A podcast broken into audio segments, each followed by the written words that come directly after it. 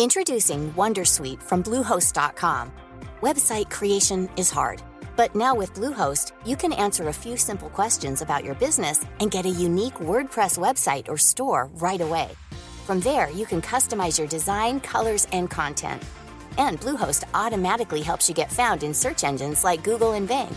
From step-by-step guidance to suggested plugins, Bluehost makes WordPress wonderful for everyone. Go to bluehost.com/wondersuite.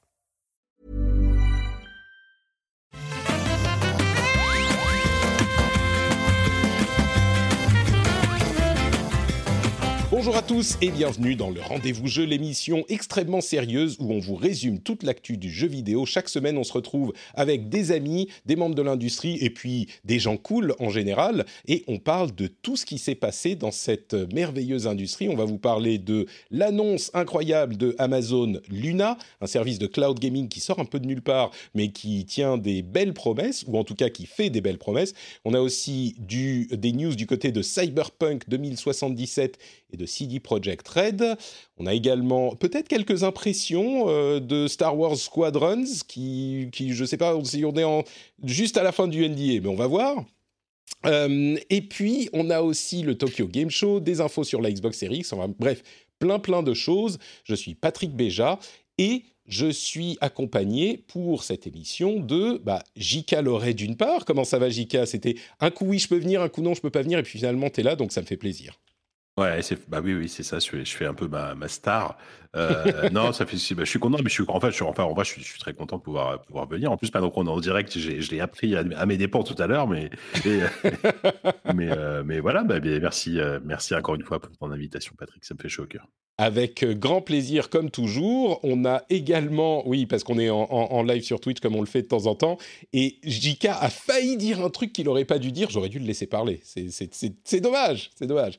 Euh, on a aussi Thomas Bidot qui nous rejoint euh, de, de Icotom, cabinet de conseil de renom dans nos contrées. Comment ça va, euh, Thomas? Ça va très bien.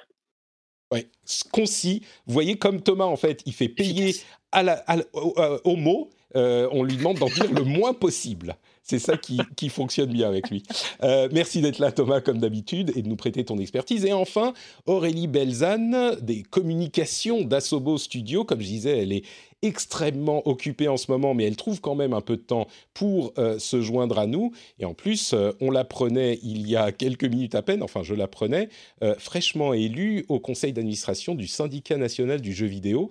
Donc, en, fait, je ne sais pas très bien comment il faut parler. Il faut, il faut euh, dire Madame la Présidente. Non, c'est pas ça. T'es pas présidente, Madame. bon, c'est pas la première fois que tu es dans l'émission, donc tu, tu connais un petit peu. Comment ça va? Ouais, ça va très bien. Je te remercie de me réinviter. C'est un plaisir. Euh, un plaisir absolument partagé. Et puis en plus, euh, à Sobo, en ce moment, c'est effectivement, vous avez beaucoup de choses sur le feu. Euh, C'était un petit peu la folie avec, avec Flight Simulator. Euh, ça, c'est juste en, deux mots, hein, sans nous révéler euh, tous les secrets du studio. Est-ce que vous attendiez autant de bruit, autant de succès sur Flight Simulator? Parce que tout le monde a l'air de l'aimer. J'ai pas entendu une seule personne dire "Oh non, c'est pas cool." Tout le monde, au moins c'est cool et certains adorent. Bah, c'est vraiment super pour l'équipe parce qu'on a beaucoup, beaucoup travaillé et euh, on y a mis tout notre cœur. C'est pas forcément un sujet qui est facile à traiter, euh, la simulation euh, et l'aviation. Et franchement, la réception bah, nous, a, nous a fait beaucoup, beaucoup de bien et nous fait toujours beaucoup de bien. C'est un super moment pour le studio en ce moment, effectivement. C'est cool. Euh, bah écoute, euh, merci à toi d'être là avec nous et on va se lancer dans les news. Mais avant ça, évidemment, un petit moment pour remercier ceux qui soutiennent l'émission sur patreon.com/slash rdvjeux. Il y a Thibaut Gauche, Lazare Mendil, Nico Fenrisk, Sylvain Rochi, Luc Del, Sayen Kai, Jérôme Cavu, Metaki et Guillaume Fèvre. Merci à vous tous et à tous ceux qui soutiennent l'émission. C'est grâce à vous qu'on peut la faire. Et euh, j'espère que ça vous fait un, passer un bon moment et que vous appréciez ce moment qu'on partage tous ensemble. Et si vous écoutez l'émission sans la soutenir, sachez que c'est grâce à ces personnes que je viens de citer et les autres qui la soutiennent que vous pouvez l'écouter. Donc un grand, grand merci à eux. Si vous souhaitez vous aussi faire partie de ce groupe privilégié, vous pouvez aller sur patreon.com slash rdv. Et le lien est dans les notes de l'émission, on en reparlera dans un petit moment. Et avant ça, ça fait troisième avant ça, euh, Amazon Luna, service de cloud gaming, de game streaming. Euh, qui est sorti un petit peu de nulle part, je dirais. Je crois que c'est pas une erreur de dire qu'il est sorti de nulle part. Euh, on avait entendu des rumeurs selon lesquelles Amazon, même pas des rumeurs, ils avaient annoncé qu'ils travaillaient sur un service de streaming il y a quelques mois, un an, et on n'en avait rien entendu depuis. Et puis tout à coup, entre l'annonce d'un drone de surveillance dans votre maison, euh, de tous les services de surveillance possibles, ils ont annoncé ce service qui a des caractéristiques quand même hyper intéressantes. Je vais euh, les détailler en deux minutes et puis je vais vous donner mon je vais vous donner la parole plutôt que mon avis. Les caractéristiques donc de Luna, c'est essentiellement que euh, vous avez un abonnement au service de streaming et vous avez accès à un catalogue de jeux. Alors, il est disponible euh, aux États-Unis en early access. Visiblement, personne n'a encore eu accès au truc, donc c'est que des promesses. Mais vous avez accès en early access à ce catalogue de jeux. Et ah, il y a quelqu'un qui tape dans le fond. Je ne sais pas qui c'est, mais on entend un peu les, les touches. C'est moi, je suis euh, désolé, je pensais que je m'étais mute, pardon. c'est pas grave.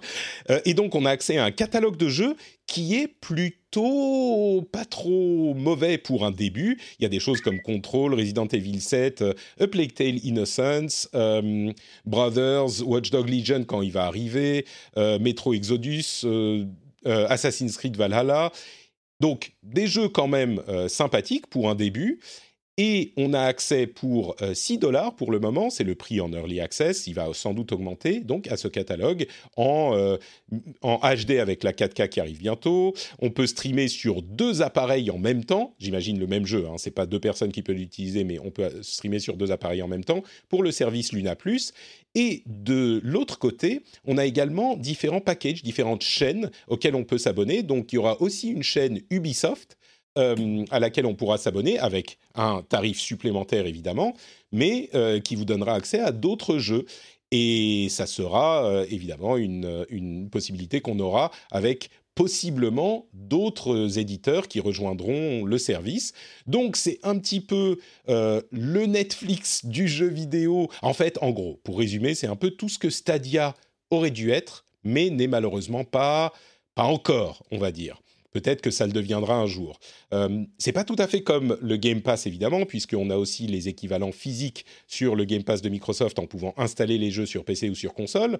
Euh, mais on peut streamer Luna sur euh, dans son navigateur, euh, sur l'Amazon, comment il s'appelle, Fire TV, un truc comme ça mais également sur son iPhone, parce qu'il passe par le navigateur de l'iPhone, donc on n'a pas besoin d'une app spécifique, on peut streamer sur iOS en plus d'Android. Euh, donc voilà, en gros, les caractéristiques principales. J'ai d'autres choses à dire, mais je vais vous laisser euh, me dire ce que vous en pensez. Peut-être avec le journaliste qui fait euh, du journaliste de jeux vidéo depuis 12 ans et qui donc connaît très bien ce domaine. Qu'est-ce que ça t'évoque, Luna? Qui, a connu les cartouches. Enfin, en même temps, tout le monde a connu les cartouches. Oui, ça. Euh, tu m'aurais dit les bah, cassettes, ça aurait été différent. Mais... Ouais, ouais, voilà. Les, les, les... Non, moi, moi j'ai commencé sur PC avec des disquettes 5 pouces 1 quart. Donc, vous savez, les disquettes molles, là, je sais pas si vous vous rappelez. Bref, euh, bah, moi, moi, enfin, moi, le cloud gaming, euh, peut-être que vous le savez si vous écoutez l'émission, c'est vrai que j'en parle assez souvent. C'est quelque chose dont, vraiment, j'y crois vraiment pas, j'y crois vraiment. Après, je, pense, je pense que le cloud gaming se cherche encore un modèle économique euh, parce qu'il y a autant de quasiment d'acteurs que de modèles économiques différents aujourd'hui. Euh, et je pense que le modèle économique qui va prédominer, parce que ça me semble inévitable, c'est ce que propose Amazon, c'est ce que propose Microsoft. Euh, c'est un abonnement avec fixe avec l'accès à des jeux en illimité. Donc c'est plutôt très bien qu'Amazon opte pour, pour cette formule-là, effectivement. Euh, après, pour le moment, on ne sait pas du tout quelle est la, quelle est la qualité, du, quelle est la qualité de, leur, de leur streaming, parce que ça, c'est essentiel. Euh, même aujourd'hui, Xcloud, tu vois, n'est pas totalement convaincant euh, à, à, ce niveau-là. ce qui est plutôt intéressant, c'est qu'il y a vraiment beaucoup de plateformes compatibles, alors via des moyens détournés, effectivement, comme, comme sur iOS, par exemple. D'après les journalistes, euh, d'après les mmh. journalistes qui l'ont testé, ça marche très bien sur iOS, même sur le web. C'est-à-dire que même sans app, ça fonctionne. Donc bon. Euh, Ce serait une très bonne nouvelle, effectivement.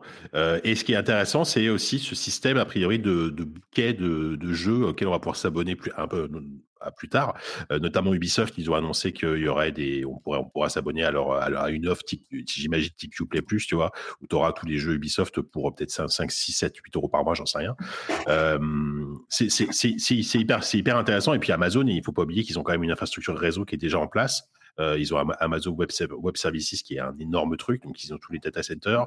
Euh, c'est en plus c'est du Windows derrière. Donc euh, s'il y a quelqu'un qui peut réussir un service de cloud streaming, on le dit depuis longtemps, il y a Google, il y a Microsoft et il y a Amazon. C'est les trois. Facebook aussi, mais ils ont l'air de moins bah, C'est les Gafa quoi.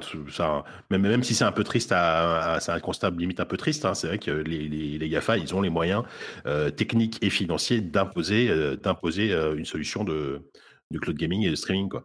Donc euh, donc ouais, hâte, de tester. Et puis tu vois avec avec, mine de rien, commercialement parlant, c'est quand même souvent intéressant ce que propose Amazon. Bah, par exemple en France avec Amazon Prime, on a Prime Vidéo, on a Twitch Prime. Euh, alors il n'y a, rien qui garantit qu'on aura euh, accès à Luna via un abonnement Amazon Prime, hein, ça évidemment.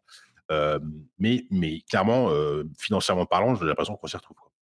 Je crois que. Alors, j'ai fait une, vidéo YouTube au moment où la, news est sortie, justement, pour parler de ça. Et euh, cet aspect, youtube.com slash notepatrick si ça vous intéresse, mais euh, cet aspect est particulièrement intrigant et j'ai vu très très peu de gens en parler.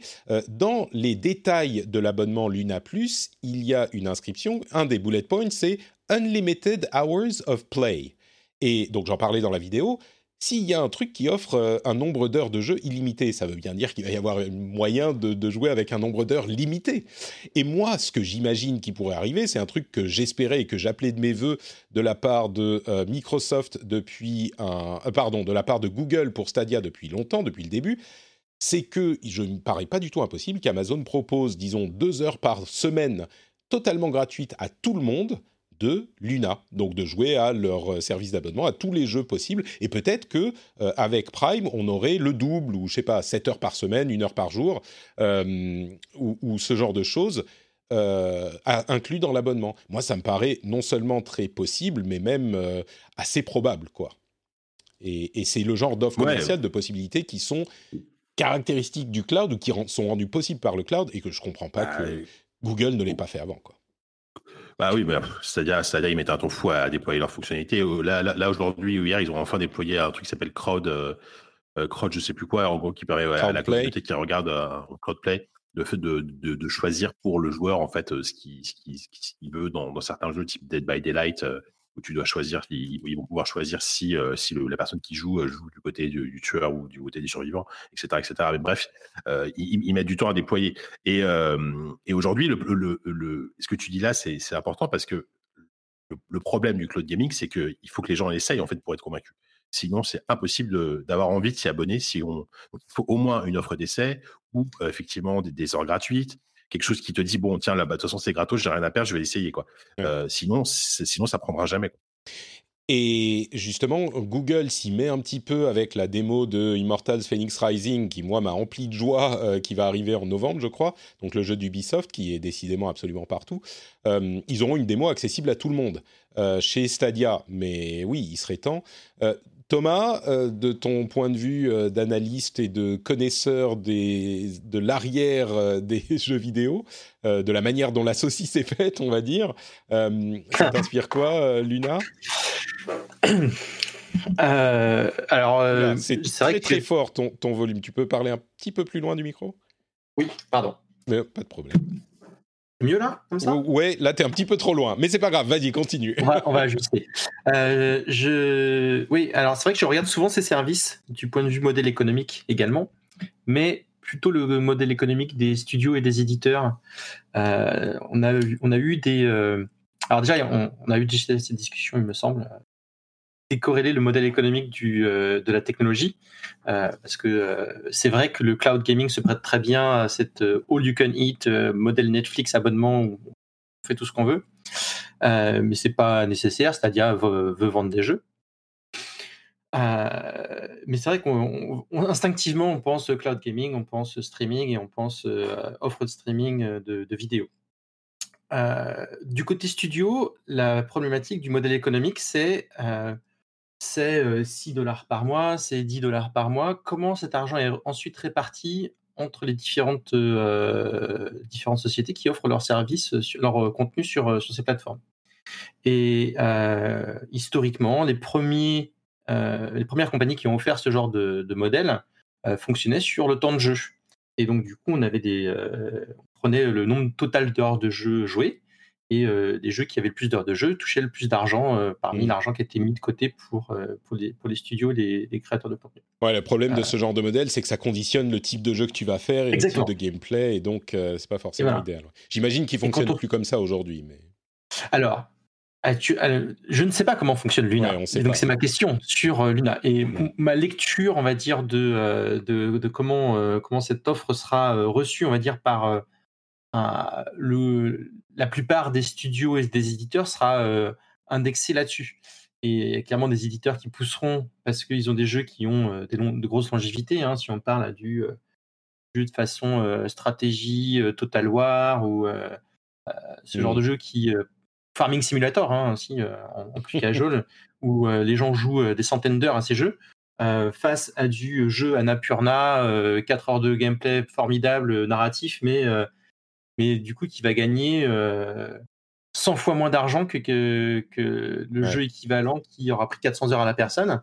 le facteur de, 1%, quand on regarde le prix des jeux qui, quand ils sont vendus par exemple sur Steam, c'est plus tout le même ratio. Donc il y, a une vraie problématique de modèle économique pour les studios et, et c'est intéressant. Et effectivement, les modèles qu'on voit sont plus des modèles dits Netflix, à savoir Netflix achète euh, la vidéo et euh, si elle euh, surperforme, il y a des bonus qui sont attachés.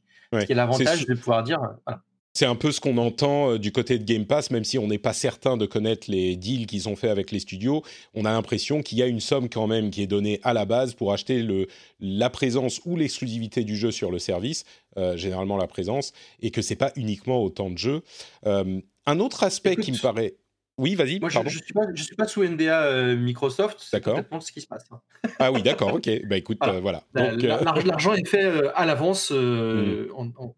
C'est pour ça que ça plaît beaucoup à certains éditeurs et certains petits développeurs d'ailleurs qui permettent, qui leur permet de rentabiliser une partie de leur coûts de développement.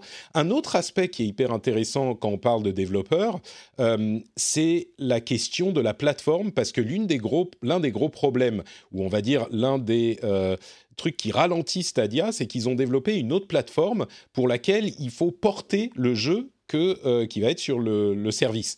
Euh, c'est un truc qui est basé sur Linux, si je ne m'abuse, et c'est pas le cas de Luna. Luna fonctionne avec une base Windows, euh, avec une base. Donc ils ont dû aller voir Microsoft et dire on vous paye tant pour un nombre de plateformes Windows tant, et ils ont fait un deal comme ils le pouvaient. Mais ça veut dire que euh, bien sûr, il y a une surcouche. Hein. On n'a pas comme sur GeForce Now des fenêtres qui s'ouvrent, des machins où on se connecte. C'est beaucoup plus propre que ça, a priori. Mais euh, les jeux seront beaucoup plus faciles à porter sur Luna. Ça sera un truc qui sera beaucoup plus simple parce que c'est basé sur Windows. Donc, ça va avoir beaucoup, beaucoup plus, on l'espère en tout cas, de jeux rapidement que Stadia. Et ça, ça compte euh, énormément, quoi. C'est même euh, le, le cœur du problème. Quand on parle de toutes les plateformes et de tous les combats et de toutes les euh, dominances euh, de consoles et de, de, de store et tout ça, le premier truc qui est important, c'est quel jeu vous avez. Et donc, il est essentiel mm. d'avoir beaucoup de jeux. Et pour moi, c'est une force incroyable que Luna soit basée sur Windows. Quoi. Mm. Avec potentiellement en plus l'accès à des technologies type ray tracing, puisque effectivement derrière, ce sont a priori des, des cartes graphiques NVIDIA. Quoi. Mhm. Oui, bah ça, on imagine bien que. Oui, on imagine bien que toutes les, toutes les machines ou toutes les plateformes qui sont développées aujourd'hui auront du ray tracing. Hein. Ça, bah, c'est pas, c'est pas non plus totalement évident parce que AMD, ils n'ont pas encore dégainé leurs cartes. Euh, non, mais elles arrivent dans quelques euh, jours, je pense. Ouais, mais ouais, mais le temps que les data centers sont équipe, tu vois, il y a quand même, il peut y avoir un gros délai. Nvidia, ils ont une génération, ils ont une génération d'avance quand même euh, là-dessus. Et puis c'est vrai que euh, Stadia, par exemple, euh, n'a pas de ray tracing. Ils avaient annoncé ah, euh, une fois et demi plus puissant que les consoles actuelles, sauf que c'était un an avant la sortie des consoles next-gen, ce qui, on en rigole, mais ça, ça leur porte, enfin ça leur fait du tort. Je sais pas que je veux dire du mal de Stadia, mais je viens de faire d'ailleurs un, un, une émission entière à parler de Stadia et j'en ai, dit un petit peu de mal. C'était au CKB Show pour ceux que ça intéresse, mais moi, j'étais un gros, gros fan de Stadia. Enfin, j'étais un cheerleader de Stadia au lancement. Mais il faut avouer que cet aspect, par exemple, il n'y a pas de ray le 4K, la 4K, elle est pas, euh, elle est en upscalé, etc. L'une des promesses, l'une des promesses, c'est pas toutes les promesses, mais l'une des promesses de ce type de service, c'est de vous proposer des performances incroyables sur une machine, même si vous n'avez pas un truc qui permet d'afficher des jeux comme ça. Donc, si les jeux ils sont euh, plus ou moins équivalents à ce qu'on peut trouver partout, bah c'est un avantage qui est euh, qui disparaît. Donc, euh, bon, bref. Euh, je vais quand même poser la question également à Aurélie. Est-ce que c'est un truc qui, alors je ne sais pas quelles sont vos, quelle est la proximité de vos relations avec Microsoft chez Asobo, mais le streaming, c'est une, ça, multiplie le nombre de plateformes auxquelles on peut parler. Traditionnellement, il y avait Nintendo, Sony et Microsoft il y avait également Steam, il y a, maintenant l'Epic Game Store, il y a bon peut-être GOG, et puis euh, Amazon et euh, Google qui rentrent dans la danse. Ça fait, enfin, je ne sais pas si ça fait jouer la concurrence ou si ça complique les choses parce qu'il faut porter ces jeux sur plus de plateformes ou euh, qu'est-ce que ça veut dire pour vous si tu si tu peux parler de ce genre de choses? Alors, nous, on est encore, peu, concernés parce qu'on on est plutôt sur les plateformes traditionnelles, mais c'est vrai que ça nous ouvre des perspectives qui sont assez incroyables. Il y a pas très, très longtemps, il y a quelques jours, j'ai essayé sur le Xbox Game Pass Premium, de jouer à Plectel Innocence, depuis un téléphone mobile avec, une manette, Xbox. C'est, c'est super, quoi. Enfin, jamais j'aurais imaginé jouer à ce jeu-là, sur sur mon téléphone. C'est, mmh c'est assez rigolo à tenter. après, ça ouvre plein, plein, plein de questions. Ça ouvre, mais c'est assez, assez amusant parce qu'on en a parlé la dernière fois où tu m'avais invité. Ça ouvre aussi la question de la valorisation de la création. Comme je t'avais dit, moi j'ai travaillé dans la musique où on a vu en fait la musique perdre de sa valeur créative parce qu'aujourd'hui les jeunes ils, consomment de la musique comme ils consomment des vannes en stand-up. C'est plus du tout la même façon d'écouter la musique qu'avant. Et du coup, moi, je trouve qu'il y a parfois un peu moins de créativité dans ce qu'on propose aux jeunes dans la musique d'aujourd'hui. et bah, ça va être à nous de faire attention, d'arriver à garder ces propositions un peu créatives pour que le jeu vidéo continue à, à, proposer des choses variées, intéressantes, surprenantes et soit pas de la consommation popcorn ou que ça, mmh. parce que c'est aussi sympa, hein, mais voilà, comme le disait Thomas, il y a un problème de business model auquel il va falloir faire super attention parce qu'il faut que les petits comme les gros studios continuent mmh à, bah, en vivre. Il y a des choses qui sont intéressantes avec Stadia, comme avec Luna, c'est le fait que du coup, on va peut-être plus être attaché qu'à un éditeur ou qu'à un first party, eux, ils vont pouvoir ouvrir leur catalogue bah, à plein, plein, plein de, de, studios et pas juste se cantonner à une seule source d'approvisionnement de jeux comme mmh. Sony et, Microsoft le font. Donc bah, ça, c'est super. voilà, ça met un peu de concurrence quand même, un petit peu plus de concurrence dans l'industrie, quoi. Oui, oui, c'est sûr. il va enfin, il va falloir qu'on arrive à faire le tri, qu'on se perde pas. Mmh. Après, il y a aussi autre chose que ça, moi, ça m'évoque, c'est bah, Netflix, c'est génial, j'en consomme, enfin, je regarde beaucoup de choses sur Netflix, mais il y a plein de gens qui savent plus quoi regarder sur Netflix et ils ont même été obligés de rajouter un mode aléatoire. Et moi, je me dis, bah, aujourd'hui, c'est un peu ça, quoi. Trop d'offres, tu l'offres, et, et les gens, ils savent plus quoi, plus mmh. quoi regarder, plus quoi écouter. même on va rentrer en concurrence parce que du coup, on va avoir notre abonnement Deezer ou Spotify, notre abonnement Netflix, notre abonnement OCS, mmh. un abonnement jeu ça fait beaucoup, quoi. Et au bout d'un moment, les gens, ils n'ont pas un portefeuille extensible non plus. Donc, bah, c'est génial, mais il y a plein de questions qui se posent aussi. Sur, la question du portefeuille, moi, c'est une idée que je combats tout le temps parce que c'est pas que les gens, tu vois, si quelqu'un achetait un CD par mois et allait une fois au ciné par mois et achetait un jeu par mois, ça faisait déjà un budget de 100 euros, tu vois, c'est beaucoup. Euh, pour 100 euros, tu peux en avoir des, des, des abonnements euh, dans, le mois. Donc, oui. même pour 50, tu peux en avoir beaucoup. Je veux dire, tu as plus de contenu, mais c'est sûr que du coup, euh, déjà dans le Game Pass, on sait parfois pas vraiment à quoi jouer. C'est une, une, un effet intéressant de, de ce type d'offre, mais... Bon, oui, c'est sûr. Après, les abonnements, ça, ça, floute un petit peu enfin, ça brouille un petit peu le, la problématique, c'est-à-dire que euh, quand on a décidé d'aller au cinéma, on a décidé de passer un bon moment où on va valoriser ce moment. Et euh, c'est pas comme si euh, ben, j'allumais ma télé et j'avais 500 films et lequel je vais regarder. Donc c'est sûr, les gens avant, ils consommaient différemment et c'était des one shot où j'allais acheter ma boîte à 70 euros, ça me coûtait super cher. Et, mais en même temps, j'avais l'impression d'en avoir pour mon argent. Et du coup, là, ça crée, ça crée un rapport à la création artistique, euh, voilà, à la culture euh, et puis euh, au divertissement qui est super différent. je dis, alors, je dis pas que tu as tort, évidemment, c'est factuel, hein, tu as, tout à fait raison. On a une approche bizarre de, de ce contenu quand on en a une abondance. Mais en même temps, ça me fait quand même un peu penser les, les gens, ce fameux les gens, hein, c'est nébuleux, mais les gens sont jamais contents. Quoi. Tu dis aux gens, vous voulez un jeu pour 70 euros ou accès à 200 jeux pour 10 euros. Qu'est-ce que vous préférez? Bah forcément, tu, je pense que tout le monde sera d'accord, c'est quand même intéressant, au moins pour une bonne partie de, la population, la deuxième option. Euh, mais on réussit quand même, nous, en tant qu'êtres humains, à trouver des problèmes dans ce type de proposition aussi. Et je dis pas que tu as tort, hein, je suis tout à fait d'accord, mais... C'est là la vraie promesse pour moi de, du cloud gaming, c'est euh, la diversité des audiences. Et c'est là où euh, je pense que Stadia s'est un peu marché dessus aussi, c'est que. Euh, Stadia s'est marché dessus surtout, mais, mais oui. Entre autres, mais sur, euh, sur l'audience, ils sont allés dans une audience très, très technophile, très premier utilisateur. Alors que je pense que les premiers utilisateurs, ils ont une grosse machine, ils ont des PC qui, euh, qui, qui ah, ils, ont... ils, sont, allés sur cette audience et ils leur ont rien proposé d'intéressant pour eux. Ça, c'est clairement. Euh, c'est l'audience la plus difficile à satisfaire euh, en disant s'il y, a, s'il y a des artefacts sur le rendu de du jeu, ça va, ça va leur déplaire. Et ils vont tout de suite se rabattre vers ce sur quoi ils sont hmm. habitués. Alors que la, promesse, le rêve, c'est. C'est oui, ça crée de la concurrence, mais surtout, est-ce que ça va augmenter la taille de l'audience de, hmm. de, jeux vidéo? Est-ce qu'on aura plus de joueurs de ces jeux-là? Euh, Et c'est c'est une bonne question. Une hein, question à, ce, stade. Ouais, je suis pas 100% convaincu, mais ça serait un débat un peu long. Jika, tu voulais dire quelque chose avant qu'on avance au sujet suivant quand même? Non, je disais que c'est important aussi dans ces cas-là et par rapport à la, comment dire, à le côté pléthorique de l'offre, c'est vrai que c'est la curation et c'est quelque chose qui va un peu manquer aujourd'hui. Euh. Alors, c'est vrai que sur Netflix, il y a des algorithmes qui sont plutôt efficaces, tu vois.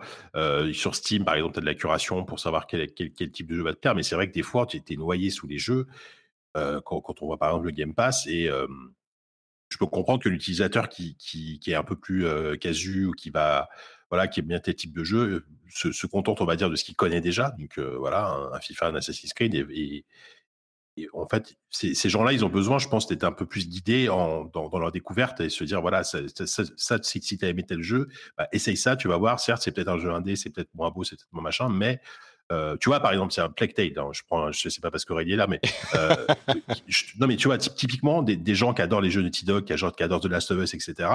En curation, faut leur dire, bah, joue à Plague Tale. Si, si tu as aimé ces jeux-là, joue à Plague Tale Innocence parce que tu retrouveras un peu ce feeling de euh, action-aventure très cinématique, etc. Tu vois.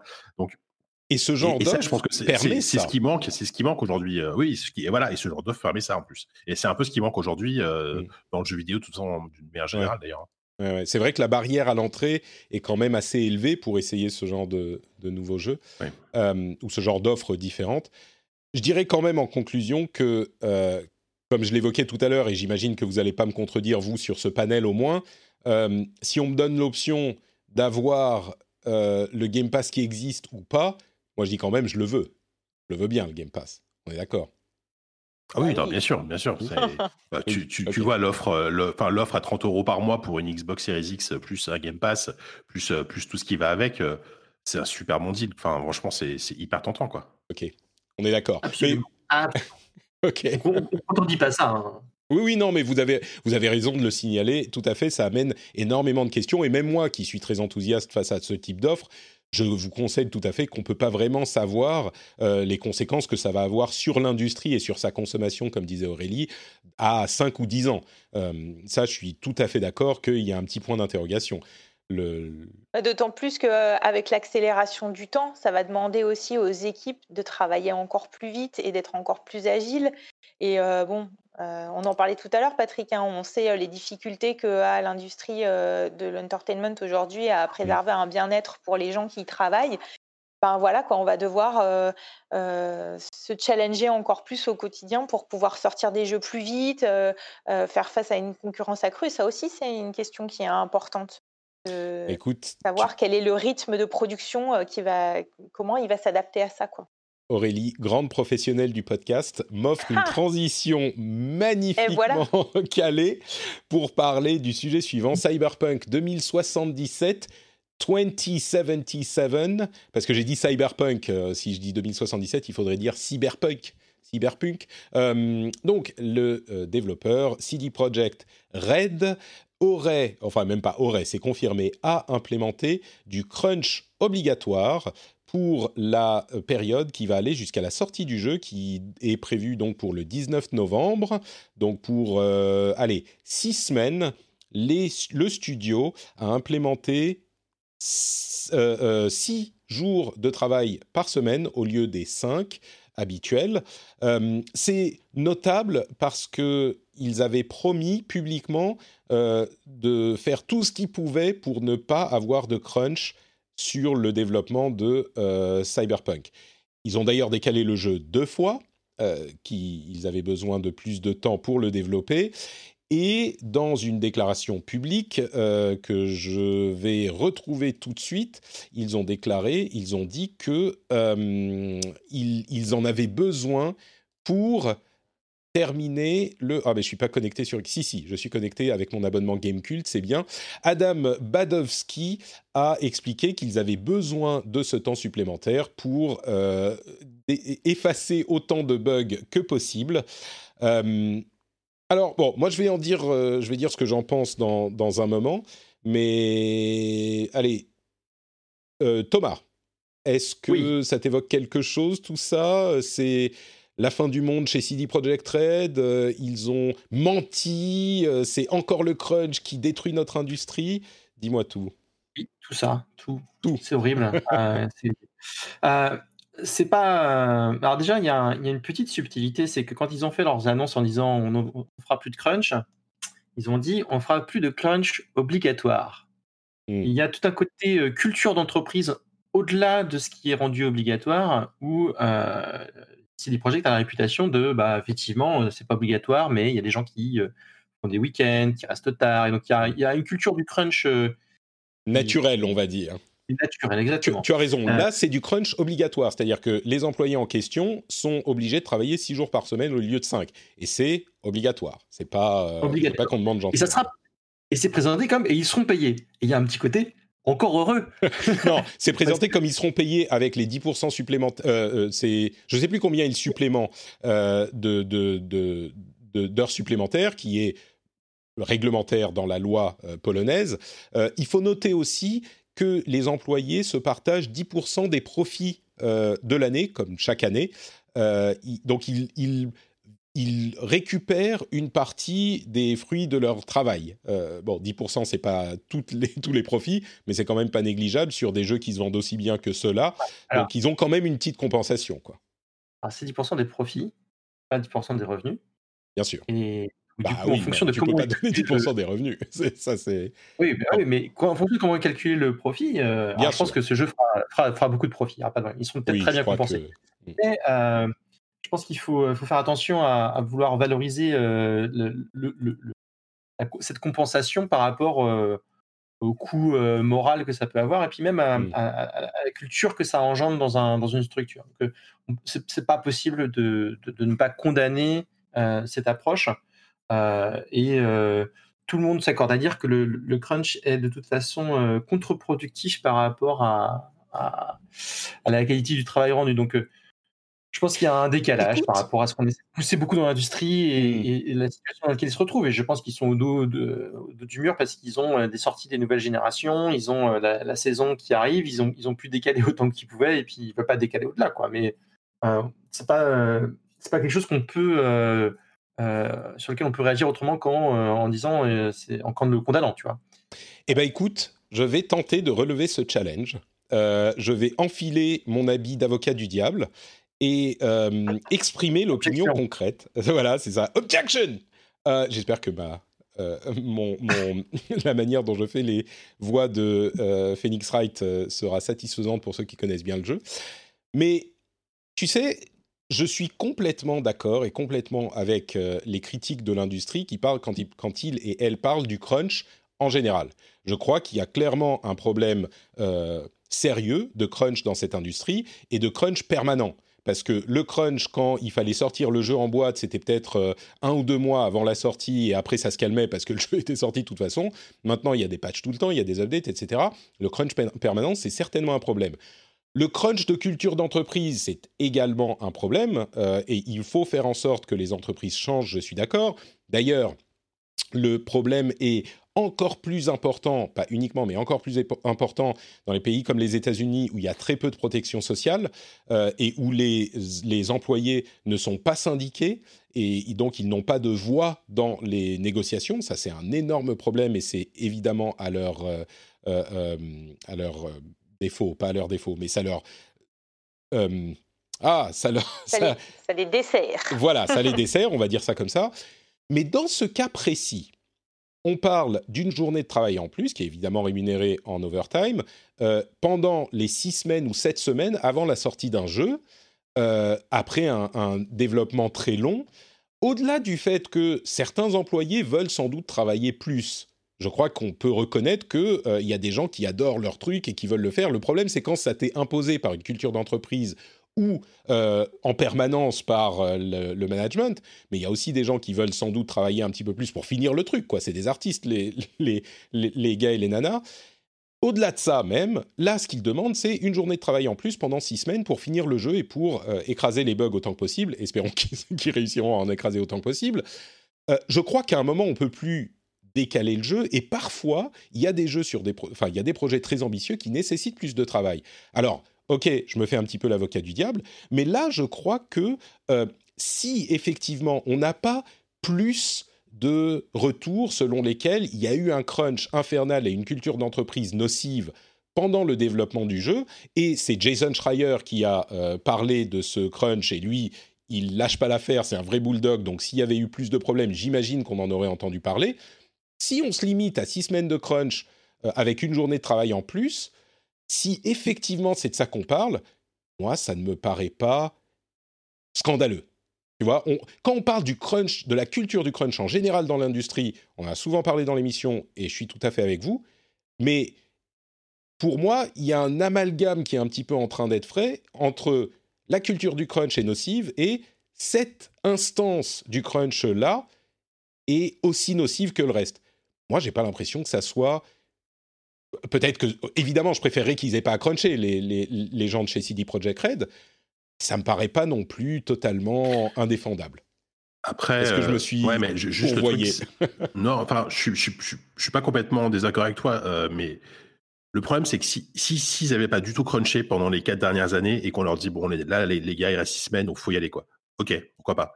Sauf qu'a priori, on le sait que c'est pas le cas. On le sait qu'ils bossent déjà comme des comme des dingos depuis depuis des années depuis qu'on a, eu les scandales il y a deux ans, euh, j'ai l'impression que ça va un petit peu mieux quand même, non? Chez, chez, CD Projekt, je pense pas. Hein. Chez CD Projekt, euh, ils ont essayé en façade de, communiquer en disant fais attention machin, mais mais j'ai vraiment pas l'impression que ce soit le cas. Et euh, et je sais plus ce que je voulais dire. Non, mais c'est, on, leur dirait, voilà, c'est juste pour ces six dernières semaines, on, je pourrais tout à fait le concevoir. Il y a, ça, peut, ça peut se comprendre, ok, mmh. c'est un, un, énorme projet qui arrive à la fin, euh, etc.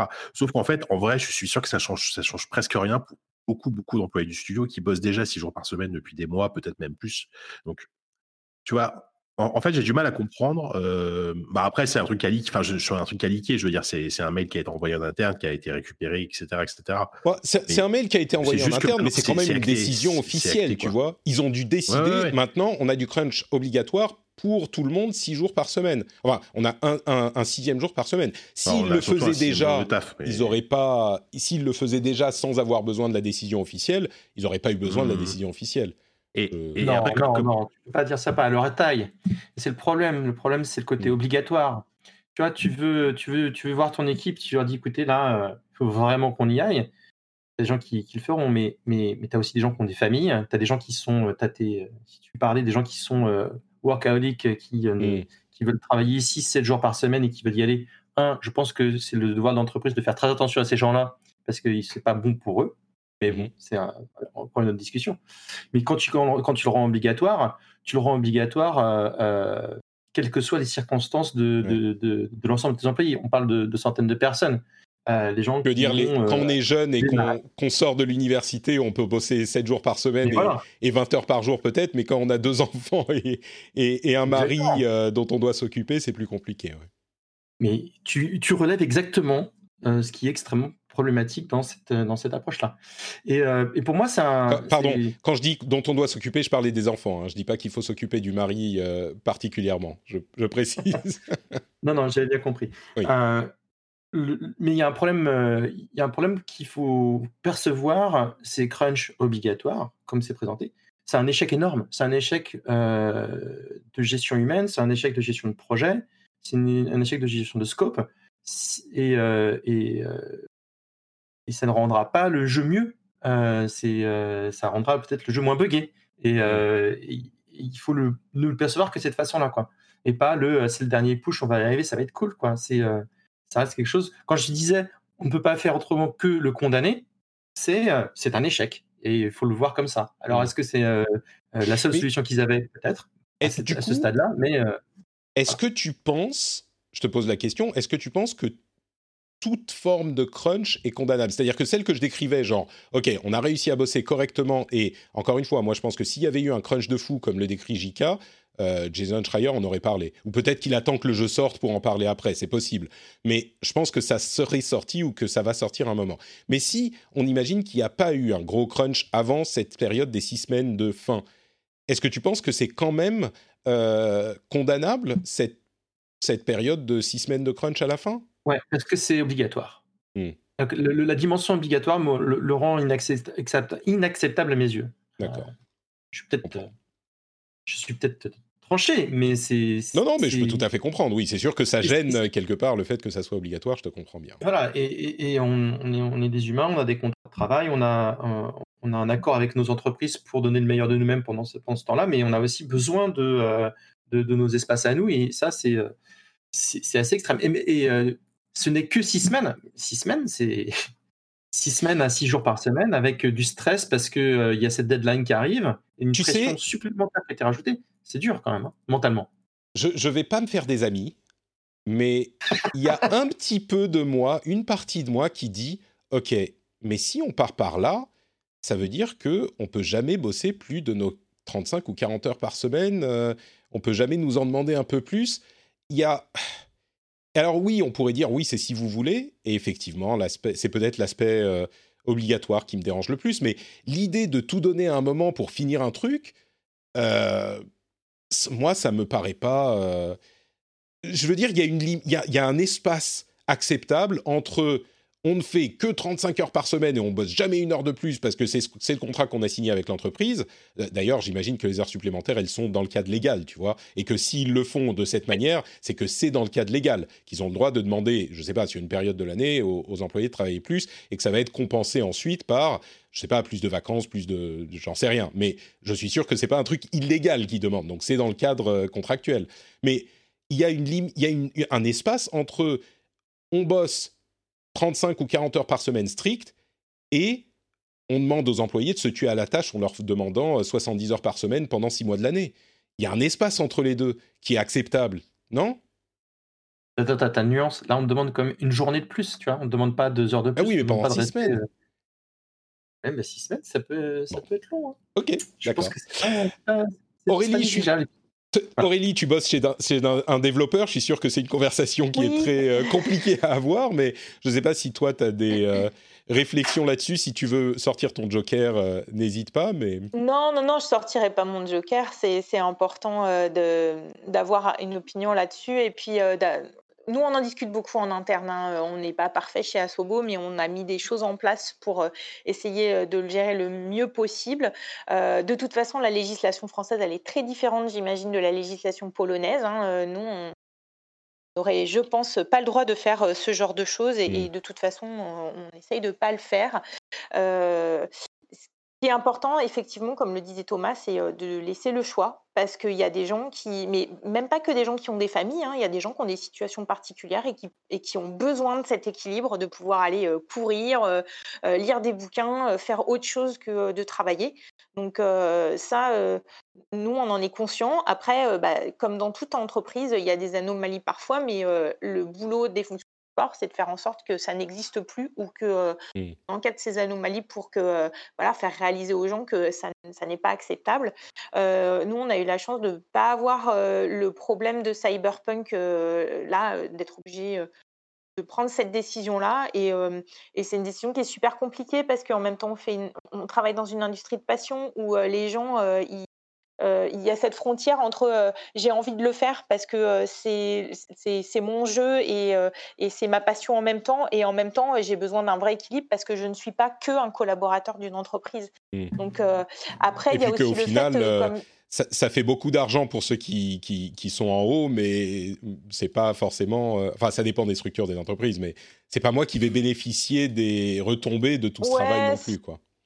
C'est sûr, c'est sûr. Après, dans l'industrie des jeux vidéo, bon, tout le monde n'est pas super bien payé, mais il y a d'autres gratifications aussi. Mmh. Hein, le fait de voir son produit en magasin, c'est aussi super agréable. Mais à quel prix ça Enfin, oui, ça vaut pas n'importe quel prix. On est il faut voilà, exactement. Après, ne faut pas qu'on se voile la face non plus. Hein. On, on s'auto-flagelle dans les jeux vidéo, mais il y a plein d'industries où on fait où on, fait du crunch et où personne n'en parle. Comme je te le disais, moi j'ai travaillé dans la musique hein, mmh. et accompagné des artistes jusqu'à 23h, minuit, 2h du matin, tous les jours en festival, etc. C'est pas facile non plus, c'est pas très bien encadré. Donc les jeux vidéo ne sont pas les seuls à qui le problème est posé et c'est un problème de droit du travail. C'est pas que un problème de jeux vidéo. Mmh. Donc, il faut aussi qu'on arrête de dire ah là là c'est mal, on fait les choses mal. Non, on est juste humain, on essaye de faire les choses comme on peut et, et, et, du mieux qu'on le peut. Et s'il y a des choses pas bien, bah, il faut lutter contre, mais tous ensemble et pas les mmh. pas industrie contre industrie quoi. je peux vous dire que j'ai travaillé dans. Pardon, pardon, je te laisse finir. Non, non, mais voilà, enfin, c'est je pense que c'est, ce que nous, on essaye de gérer au mieux et puis après, bah, c'est vrai qu'aujourd'hui, tout est sujet à polémique donc dès qu'on a, un avis qui est émis, on tire à boulet rouge sur sur les gens mais bon, voilà, c'est une question qui est très, très compliquée à régler et et et qui, doit se faire en faveur des salariés avant tout mais voilà, en, prenant aussi en compte les, contraintes de l'industrie. On ne va pas le régler en deux jours, quoi. Sur ce point de il n'y a pas que l'industrie du jeu vidéo, je peux vous dire que ce que je commençais à dire tout à l'heure, j'ai travaillé dans le cinéma. Et mmh. Bon, voilà, je, je, dirais ça juste comme ça. Et en conclusion. Mais même, euh, même dans l'industrie de la santé, euh, on voit ce qui mmh. s'est passé dernièrement euh, avec nos aides-soignants. c'est des gens, ils étaient en crunch permanent et mmh. ils nous ont sauvé des vies. Donc, bon, ben voilà, c'est terrible pour eux et j'espère qu'on va trouver une solution pour. alors, donc pour le service de santé qui n'est pas une industrie, hein, qui, est au service de la population. Non, non, mais, c'est effectivement un corps de métier qui est très touché, c'est sûr. Exactement. Donc, je pense que c'est un vrai problème de société aujourd'hui. Et, il faut un vrai équilibre dans nos vies, quoi. Ouais. je conclurai en disant, pour ceux qui, auront trouvé peut-être que je défends un petit peu trop CD Projekt Red, je reste assez convaincu de ce que j'ai dit, mais quand, on, on, encense CD Projekt Red comme étant le développeur, l'éditeur euh, qui se fout pas de la gueule des joueurs et qui lui il sait euh, comment faire les jeux et comment machin. Je, parle souvent de ces deux choses. Euh, c'est peut-être un petit peu moins le cas aujourd'hui, mais ils ont eu une culture du crunch qui a été dénoncée à de nombreuses reprises comme étant l'une des pires de l'industrie. Donc ça, il faut le savoir. votre super, votre super Witcher 3 qui est sorti sans microtransactions et sans machin et sans truc, c'est peut-être deux choses que je mélange un peu, mais il s'est fait sur le dos euh, des employés qui ont bossé beaucoup. Et puis il y a aussi eu des subventions de l'État polonais euh, pour permettre aux studios d'exister. Je suis sûr qu'ils en ont encore des subventions. Donc c'est un petit peu différent des conditions de, euh, développement que vivent d'autres studios. Mais bref, enfin tout ça c'est pour dire que je fais pas que défendre CD Projekt Red non plus. J'essaye de regarder les choses un petit peu en face quand je peux. Après, Patrick, juste pour rajouter une dernière chose, parce que c'est clair que chez CDRED, bon ben voilà, c'est des conditions de travail un peu spécifiques, mais il y a aussi la sensibilisation. il y a pas l'entreprise peut faire aussi des choses bien pour elle-même et les employés peuvent faire des choses bien pour eux-mêmes et la sensibilisation des employés à faire attention à leurs collègues, à, parler beaucoup, à soulever voilà des, des, cas particuliers quand on sent qu'il y a des gens qui ne vont pas bien ça participe aussi à la bonne ambiance et, au fait qu'on est soudés et qu'on travaille bien ensemble. Et parfois, il y a des coups de bourre, c'est sûr, mais si on, remarque que quelqu'un ne va pas bien, c'est de la responsabilité de tout le monde et pas que de l'entreprise en elle-même de, de, le signaler. Donc, euh, c'est aussi une cohésion, une solidarité d'équipe qui est importante. Mmh. Euh, et, et, je pense que parfois, on peut demander un petit peu plus aux salariés quand le salarié il se sent bien dans son entreprise, qu'il se sent entouré et qui sent que ben, voilà, tout le monde est solidaire et, euh, et, que les conditions sont respectueuses. Ouais, ouais. Ouais, ça c'est le C'est aussi de la sensibilisation, quoi. Mm. Oui, oui, c'est sûr. Euh, Docteur Valal dans la chatroom dit le zéro crunch n'existe pas, mais il faut le gérer proprement et ça doit être l'exception. Je crois que ça résume un petit peu ma pensée. Tu l'as mieux dit que moi.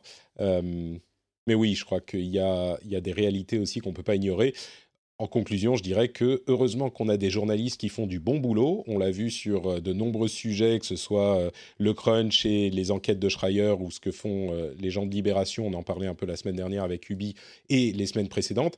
L'important, c'est qu'il faut qu'on puisse savoir de quoi il en retourne. Et tant qu'on aura des bons journalistes, on pourra juger sur pièce. Euh, bah écoutez, on a fait plus long que prévu sur cette première partie. Euh, je voudrais vous parler un tout petit peu de, du Patreon, mais je me demande si Thomas ne doit pas nous quitter. Je me demande si Aurélie a encore du temps ou pas. Euh, est-ce que tu dois filer, Thomas Thomas je, peux rester. C'est bon? Oui? Oui, 10 oui. minutes, je pense. 10 minutes, ok. Bon, alors, on va, on va rapidement parler de tous ces trucs et puis dans 10 minutes, on dira au revoir à Aurélie et Thomas. Ça, ça te va, Aurélie? Aurélie? Impeccable. Ok, super. Donc, euh, bah écoutez, je vais faire vite. Le rendez-vous jeu, vous savez que c'est une émission qui est financée par ses auditeurs et qui est euh, rendue possible grâce à Patreon, patreon.com/slash rdvjeux. C'est comme à l'époque où on allait acheter ses magazines au kiosque, vous savez. On va euh, dans son kiosque, on sort ses petites pièces et on paye son magazine pour pouvoir avoir des news et des infos et des analyses sur le hobby qu'on adore. Et bah là, c'est un petit peu la même chose, sauf que vous n'êtes pas obligé. Si vous voulez pas, bah vous n'êtes pas obligé. Mais si vous le souhaitez, si vous appréciez, si vous aimez euh, l'émission, si euh, quand elle arrive dans votre lecteur de podcast, vous dites oh cool, un rendez-vous jeu, je vais passer un bon moment, eh ben peut-être que c'est le moment de vous dire euh, je vais passer par patreon.com/slash rdvjeux et soutenir, et en plus d'avoir des petits bonus sympas, vous aurez la fierté de soutenir l'émission et de savoir qu'elle est rendue possible grâce à vous. Le lien est dans les notes de l'émission, c'est patreon.com slash rdvjeux. Hi, I'm Dori Shafrir. And I'm Kate Spencer. And we are the hosts of Forever 35. And today, we're talking about Club Med, the best all inclusive getaway for families. Today, Club Med has nearly 70 resorts worldwide, from beachside resorts in the Caribbean and Mexico to magical locations in the Maldives and Morocco to ski resorts in the mountains from Canada to the Alps. Between their all inclusive family programming, wellness offerings, land and water sports, and their French heritage inspired food and drink offerings, Club Med is the best way to elevate your family getaway, no matter which location you're at. To learn more, visit clubmed.us. Millions of people have lost weight with personalized plans from Noom, like Evan, who can't stand salads and still lost 50 pounds. Salads, generally, for most people, are the easy button, right? For me, that wasn't an option. I never really was a salad guy. That's just not who I am. But Noom worked for me. Get your personalized plan today at Noom.com. Real Noom user compensated to provide their story. In four weeks, the typical Noom user can expect to lose one to two pounds per week. Individual results may vary. Euh, écoutez, on va parler de nos jeux du moment et comme euh, je ne sais pas si euh, tu peux en parler, Jika, de Star Wars Squadron Non. Enfin, si on est pas. en direct, du coup, c'est un Du coup, c'est non, Damned. Bah, ou alors, faut attendre 14 heures, mais ou alors, faut couper le live, je sais pas. euh. Ah, Eh, je écoute, veux savoir. ah, tu veux savoir, mais Alors, non, on peux- va non, pas. je, On va pas couper la... Tu peux pas nous dire, tu peux pas nous, nous donner un indice, genre euh, c'est pas mal, c'est bien, c'est non, on peut pas. Ah, je peux, je peux vous, je peux vous, rap- je peux vous, je peux vous présenter euh, ce que c'est. Je peux vous rappeler ce que c'est, que mais. non, Mais tu peux pas donner ton avis. que Non, non, mais je ça comprends, je comprends. Tu es, tu es à la Il solde, Le, le tu es test à la arrivera à solde 14 des heures grands. sur, sur, sur, sur le web. à la solde des grands Comment? de l'industrie. Je comprends bien, je comprends Bah bien. ouais, j'avoue, je suis complètement, euh, je suis complètement à la solde de- d'Electronic Arts. Écoute, Euh, c'est pas grave, est-ce qu'il y a d'autres jeux Le problème, c'est que, ah bah euh, oui, il y, a- il y a toujours plein de jeux. Là, enfin là, comme ça, mes jeux du moment. Ah si, il y a Hades. je peux te parler d'Hades, qui est, qui est Ah. un excellent roguelite. je peux. Écoute, Hades, c'est marrant parce que moi, j'y joue depuis très longtemps. Ah, depuis, en early access, ouais. depuis l'Early Access. Et j'avais fait une vidéo, encore la chaîne YouTube, j'avais fait une vidéo où euh, je parlais de trois roguelites, dont Hades. Et la semaine dernière, je me dis, oh, il y a Luna, il faut que je, il faut que je parle de Luna plutôt. Et donc, j'ai décalé la vidéo où je parlais notamment de, de Hades. Et du coup, entre-temps, tout le monde s'est mis à en parler. Tout, je sais pas, tout le monde s'est Ah réveillé. ouais. Moi, pour moi, il a deux ans, ce jeu. Tu vois, il est excellent depuis deux ans. Et du coup, en, en sortant ma vidéo hier, j'avais l'impression d'arriver ap- après tout le monde. Tu sais pourquoi tout le monde en parle C'est parce Bah, qu'il est parce qu'il est sorti sur sur Switch, bien sûr. et qu'il il, il est sorti en early access, enfin il est sorti d'early access maintenant, il est dispo en Mhm. version 1.0 et, et moi, moi, en fait j'étais comme toi, enfin j'étais comme toi, euh, j'y avais joué au lancement à l'époque en early access et puis euh, tu sais ça fait partie de ces jeux un peu comme Dead Cells à l'époque où tu sens qu'ils ont l'air trop bien mais du coup tu as envie d'attendre qu'ils soient en version finale pour vraiment t'y mettre. Je l'avais- exprès mis de côté et là quand j'ai quand j'ai vu au Nintendo Direct qu'il était dispo sur Switch, bah, je l'ai pris direct euh, sur Switch évidemment euh, et c'est c'est c'est mortel. Enfin c'est pour moi c'est le meilleur euh, c'est le meilleur du genre de- depuis Dead Cells en fait je pense. Enfin, Ouais. C'est moins bien que Dead Cells malgré tout parce que je pense que Dead Cells est encore au-dessus. Euh, mais euh, mais c'est euh, c'est hyper c'est hyper bien fait. Le système de combat il est génial. Euh, la narration c'est la enfin j'ai jamais vu un jeu aussi bien enfin j'ai jamais vu un roguelite aussi bien écrit et, et surtout auquel tu t'as tu t'as enfin avec des personnages aussi attachants enfin C'est intéressant parce qu'ils réussissent à faire passer la narration de telle sorte Ouais. à ce que ton, tes runs dans ton roguelite n'ont pas l'impression que c'est run, tu t'arrêtes, run, tu t'arrêtes. C'est genre tout, tout cool, quoi. Vous y avez joué euh, Euh, avant de nous quitter, euh, Aurélie et, et Thomas Vous avez eu le temps de vous plonger dans Hades ou pas du tout? Non, pas du tout. Moi, je suis passée complètement à côté. Ouais, bah c'est peut-être c'est peut-être le moment, Thomas. Et dans mon Oui. backlog, il est très très haut dans mon backlog, mais j'ai pas encore le temps de me pencher dessus. ouais. Vous- du coup, je vous demande, est-ce qu'il y a des jeux euh, dont vous voudriez nous parler avant de, avant de partir et qu'on reprenne sur, euh, sur Hades Des trucs qui valent le détour Ou, ou c'est trop occupé en ce moment? Thomas, Moi, peut-être j'ai vraiment zéro tour de jeu en ce moment. Mon, mon seul temps de loisir, je le passe à jouer à Donjons et Dragons euh, sur, sur Discord, est, est- est très vieux comme jeu en fait, pas du tout récent. Donc j'ai pas, j'ai pas de recommandations à faire malheureusement. Aurélie, toi, un petit peu plus peut-être? Euh, dernièrement, ça a été un peu compliqué de trouver du temps, donc euh, Bon, mais, euh, ok. j'ai vu, euh, j'ai vu des choses sur un jeu qui s'appelle Unknown Nine, qui, est, qui a été révélé, euh, je crois, euh, pendant la, euh, la Gamescom par Reflector, euh, qui a été acheté par euh, Namco il n'y a pas très très longtemps. Et ça m'a beaucoup intriguée et je me demande vraiment ce que c'est. Enfin, c'est un- une expérience 360 avec euh, du roman, de la BD. euh, et c'est ce trailer euh, d'une petite fille ou d'un petit garçon dans les rues de Calcutta ou qui part en Inde, qui se fait courser par euh, d'autres gamins. Je sais pas si vous l'avez vu. Et Pas du tout. Voilà, je me suis dit, Ça mais ne qu'est-ce que c'est que ce truc? Ça sort de nulle part et c'est un truc. euh, voilà, je suis très curieuse de savoir ce que c'est. Unknown Merci. Nine, bah écoute, on ira, on ira regarder ça, ça a l'air assez intriguant, effectivement. Bah, du coup, ça, ça a dû passer assez inaperçu parce que Bah si oui, vous oui. connaissez pas, euh, c'est que voilà. Mais oui, j'ai- été intriguée puis j'ai trouvé ça très très beau. euh, voilà. Et sinon, euh, oui, il y a Hogwarts Legacy euh, que j'attends bien parce que j'ai envie de jouer avec mes enfants dessus. ça, c'est pas pour tout de suite, hein, mais je comprends. Mais c'est pas pour tout de suite. Ouais. Ok, super. Bah écoutez, je vais peut-être vous laisser partir du coup, euh, puisque le moment est venu. Merci beaucoup Thomas et Aurélie de nous avoir accompagnés. Euh, Est-ce que vous avez une présence internet dont vous voulez parler pour que les auditeurs puissent vous, vous suivre? Peut-être Twitter, Thomas? Alors je suis Icotom sur Twitter. Euh, effectivement, c'est le meilleur moyen pour, euh, pour me suivre et me retrouver. Et euh, merci de m'avoir invité encore une fois. C'est toujours un plaisir. Un plaisir partagé. Euh, Aurélie, est-ce qu'on donne ton Eh compte Twitter? ben, Oui, moi c'est Lilou, L-I-2-L-H-2-O. voilà, sur Twitter. Et puis, bah, je te remercie vraiment beaucoup de m'avoir invité. c'est toujours un plaisir. C'est moi, c'est moi. Ça me fait plaisir que vous soyez passés. Et bah, on se retrouvera une prochaine fois. Merci à tous les deux. Super, à bientôt. Salut JK. Salut, Thomas. Au revoir.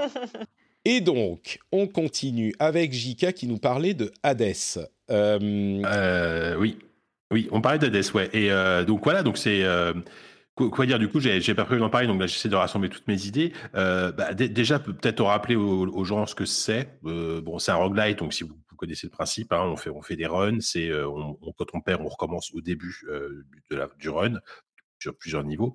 Et en fait, le, le, pitch, je trouve très original. On joue un personnage qui s'appelle Zagreus, qui est en fait le fils donc de Hadès, le dieu des, le dieu des enfers dans la mythologie grecque. Et c'est un jeu qui baigne complètement dans la mythologie grecque. Et en fait, donc euh, Zagreus, euh, en mode tragédie grecque, ne s'entend pas du tout avec son père. Euh, il y, a, y a plein d'histoires de famille et il est entouré de tout un tout un tas de dieux. Panthéon, pourrait-on dire? Voilà, c'est le panthéon. Voilà, tu, voilà, tous les dieux euh, que, vous connaissez probablement, euh, euh Poséidon, comment Ariane, enfin voilà, tous ces dieux sont présents et ont des dialogues, réagissent aussi à ce que tu fais, à tes échecs, à tes, victoires, etc. C'est vraiment très sympa.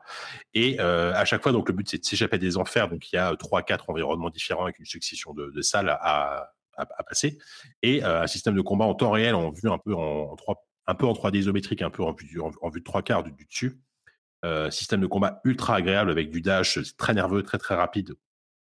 Très et en même temps ça reste très lisible euh, donc c'est euh, c'est vraiment excellent des boss qui sont qui sont hyper sympas hyper sympas voilà quoi dire et, visuellement c'est un jeu qui est d'une beauté assez assez folle c'est une sorte de 2D très très inspiré de la bande dessinée mmh. peut-être je dirais du comics quand même ça fait un peu comics en termes de style. Mais d'accord, je sais je sais, pas comment définir le style graphique du jeu, mais c'est pas du tout du pixel art, c'est vraiment bien dessiné. C'est mm. hyper, les, les, décors sont absolument, euh, absolument magnifiques. Euh, voilà, c'est un un, vraiment un super jeu. Franchement, si vous aimez si, vous aimez la recette du roguelite déjà de base, foncez, c'est vous allez forcément aimer. Euh, et après, si vous si si alors certes, il y a, il y a toujours ce côté inhérent au genre qui est resté, c'est un peu répétitif parce que parce qu'on on passe son temps à, refaire les mêmes niveaux, mais le fait de bah déjà de gagner en puissance à chaque fois, le fait d'avoir des dialogues différents, de rencontrer des personnages qui, qui changent un petit peu, etc. Euh, je trouve que ça apporte une variété, euh, une variété vraiment qui est, qui est, mmh. hyper bienvenue. Euh, je trouve qu'il y a, en fait, dans, dans, la vidéo dont je parlais, je parlais de Scorebringer, de euh, euh, BPM, Bullets per Minute, super original d'ailleurs, je vous le recommande. Ouais, j'ai pas essayé encore. vraiment sympa, hein. mais de, des trois, Hades, clairement, c'est le jeu que tu peux recommander à n'importe qui. Que vous aimiez les jeux indés, que vous aimiez les roguelites, que vous aimiez les euh, jeux de Super Giant Games, parce qu'ils en ont fait plusieurs. Hein. Il y a Transistor, Bastion, etc. Transistor et ouais. et que vous aimiez ça ou pas, vous pouvez essayer Hades. Il tourne très bien sur Switch euh, et, sur n'importe quelle plateforme, vous pouvez y aller. Il est sur euh, l'Epic Game Store, sur euh, Steam et sur Switch. je ne crois pas qu'il soit sur PS4 et ça arrivera de toute façon sur PS4 et, Xbox, j'en suis sûr. Xbox. Mais c'est vraiment juste un bon jeu en fait. C'est un jeu qu'on peut recommander à n'importe qui. Ouais, bien sûr. Moi, j'ai ma, j'ai souvent ma classification euh, dans, dans les trucs que je recommande. C'est est-ce que c'est un truc qu'on recommande aux fans du genre ou est-ce qu'il transcende le genre assez pour être recommandé à n'importe qui? Je dirais que euh, celui-là, c'est sans doute dans cette deuxième catégorie où on peut le recommander vraiment à n'importe qui. C'est juste un bon jeu. C'est pas un jeu indé, un roguelite, un machin. Et c'est, c'est vraiment c'est, le meilleur jeu de Super Giant Game jusqu'à présent. Moi, moi j'ai jamais été un énorme fan de leur jeu. Moi non plus. Euh, Allô T'as disparu? En termes de système de jeu, tout est parfaitement peaufiné. Tout est, tout est peaufiné. Allô, Oui, oui, oui. T'es revenu. c'est bon? Oui. Pardon, j'ai dû une micro-coupure. Voilà, tout, tout, est peaufiné, tout est hyper bien équilibré. Enfin, tu sens vraiment qu'ils ont passé des, des, mois et des mois à, à, peaufiner le jeu, tout simplement, euh, grâce à leur early access. Et, euh, et ce, qui, ce, qui, est une très bonne nouvelle, c'est qu'ils ont vendu un million déjà euh, sachant qu'il y a dont 700 000 euh, exemplaires en early access. Donc, imagine euh, là avec la sortie sur Switch, etc. c'est vraiment le jeu. je pense que pour eux, j'imagine que c'est leur plus gros succès jusqu'à présent. Peut-être que je me trompe, mais bah, je pense c'est bien vendu, c'est-à-dire. Mais, mais, mais c'est super parce que parce que c'est un excellent jeu. Ouais, il va y avoir un cross-save qui va arriver bientôt. Ils ont dû décaler pour pouvoir sortir sur Switch, donc il n'est pas encore là le cross-save, mais ça arrive. Euh, et vraiment, le, le pour donner peut-être un petit peu plus envie aux auditeurs, le système de jeu, donc, c'est euh, ce truc en vue isométrique euh, où on fait, bah, c'est un roguelite en vue isométrique avec des très beaux graphismes, mais on a euh, plusieurs armes différentes. Je ne vais pas dire combien. On a plusieurs armes différentes qui se jouent vraiment, vraiment différemment, chacune, et qu'il faut maîtriser pour réussir à progresser un petit peu plus. Et en plus de ça, dans chaque run, on va avoir des euh, choses que nous offrent les fameux dieux, euh, les Zeus, les Athènes, Athéna, etc. Euh, ils nous offrent ça pour nous rendre plus forts. Et ces choses-là sont aléatoires. Et donc, on va choisir parmi trois choix possibles le truc qui nous convient le plus et construire un petit peu son build pour ce run-là en fonction des bonus qu'on va avoir. Et ça peut très vite partir en, euh, je vais pas dire que ça part en, truc type Diablo, mais on peut avoir des capacités assez différentes d'un run sur l'autre et assez fun euh, d'un run sur l'autre. Et donc ça a à la fois cette familiarité de l'arme qu'on va maîtriser et l'aléatoire euh, qui faisait un petit peu le sel de Dead Cells par exemple, qui est qui fonctionne vraiment super bien. Donc il est je dirais pas que c'est le meilleur jeu de tous les temps, mais il est à peu près parfait en tout, quoi. J'ai du mal à lui trouver des défauts. Parfois, je dis ça pour des jeux que j'aime beaucoup. Ah, non, non, C'est une recette qui est parfaitement exécutée, en fait, euh, en termes de, de roguelite, dans, tout ce qu'on connaît. Enfin, je veux dire, le roguelite, c'est quand même un genre, on en a bouffé des, des, des, jeux comme ça depuis des années. Et c'est compliqué aujourd'hui d'arriver à, à, se démarquer, à se renouveler, etc. Et euh, ne serait-ce que par la narration et la, façon dont le jeu est écrit, et euh, voilà, déjà, ça, ça se démarque. Et derrière, ils ont un système de jeu qui est carré, qui est ultra efficace. Mmh. Donc, donc ouais, non, c'est très très bon, très très bon travail. On me demande si Dead Cells transcende le genre ou pas. Moi, je dirais oui. Dead Cells, il est même ah meilleur que Hades. Hein. Dead Cells, c'est ce qui se fait de mieux. on, est, d'accord. parmi les rois, quoi. et euh, Crix dit également le fameux PEGI, Patrick European Game Information. Tout à fait, c'est exactement ça. Euh, mais donc voilà, c'est Hades, c'est vraiment, moi je pense qu'il va se retrouver parmi les, les jeux de l'année pour beaucoup de monde. Euh, quoi d'autre? J'ai aussi essayé un jeu qui fait beaucoup de bruit en ce moment qui s'appelle Genshin Impact. Peut-être on a entendu parler de celui-là? Alors euh, oui, par, mes collègues justement, euh, que j'ai un de mes collègues qui l'a testé, enfin qui, parce que justement on a été un peu surpris par le succès de, ce jeu, enfin ouais. succès surprise de ce jeu qui est un free-to-play. Euh, je te laisserai le présenter. Alors moi, moi, moi, j'y ai pas touché. Par contre, je suis quand même curieux de l'essayer. Je, même si c'est pas du tout, à la base, c'est pas du tout le genre de jeu qui m'attirerait, mais de ce que j'en vois, de ce qu'on m'en a dit, je me dis tiens, ça pourrait se tenter. Écoute, c'est assez intéressant comme jeu. C'est effectivement un free-to-play qui est disponible sur mobile et sur PlayStation 4 et sur PC aussi bien sûr.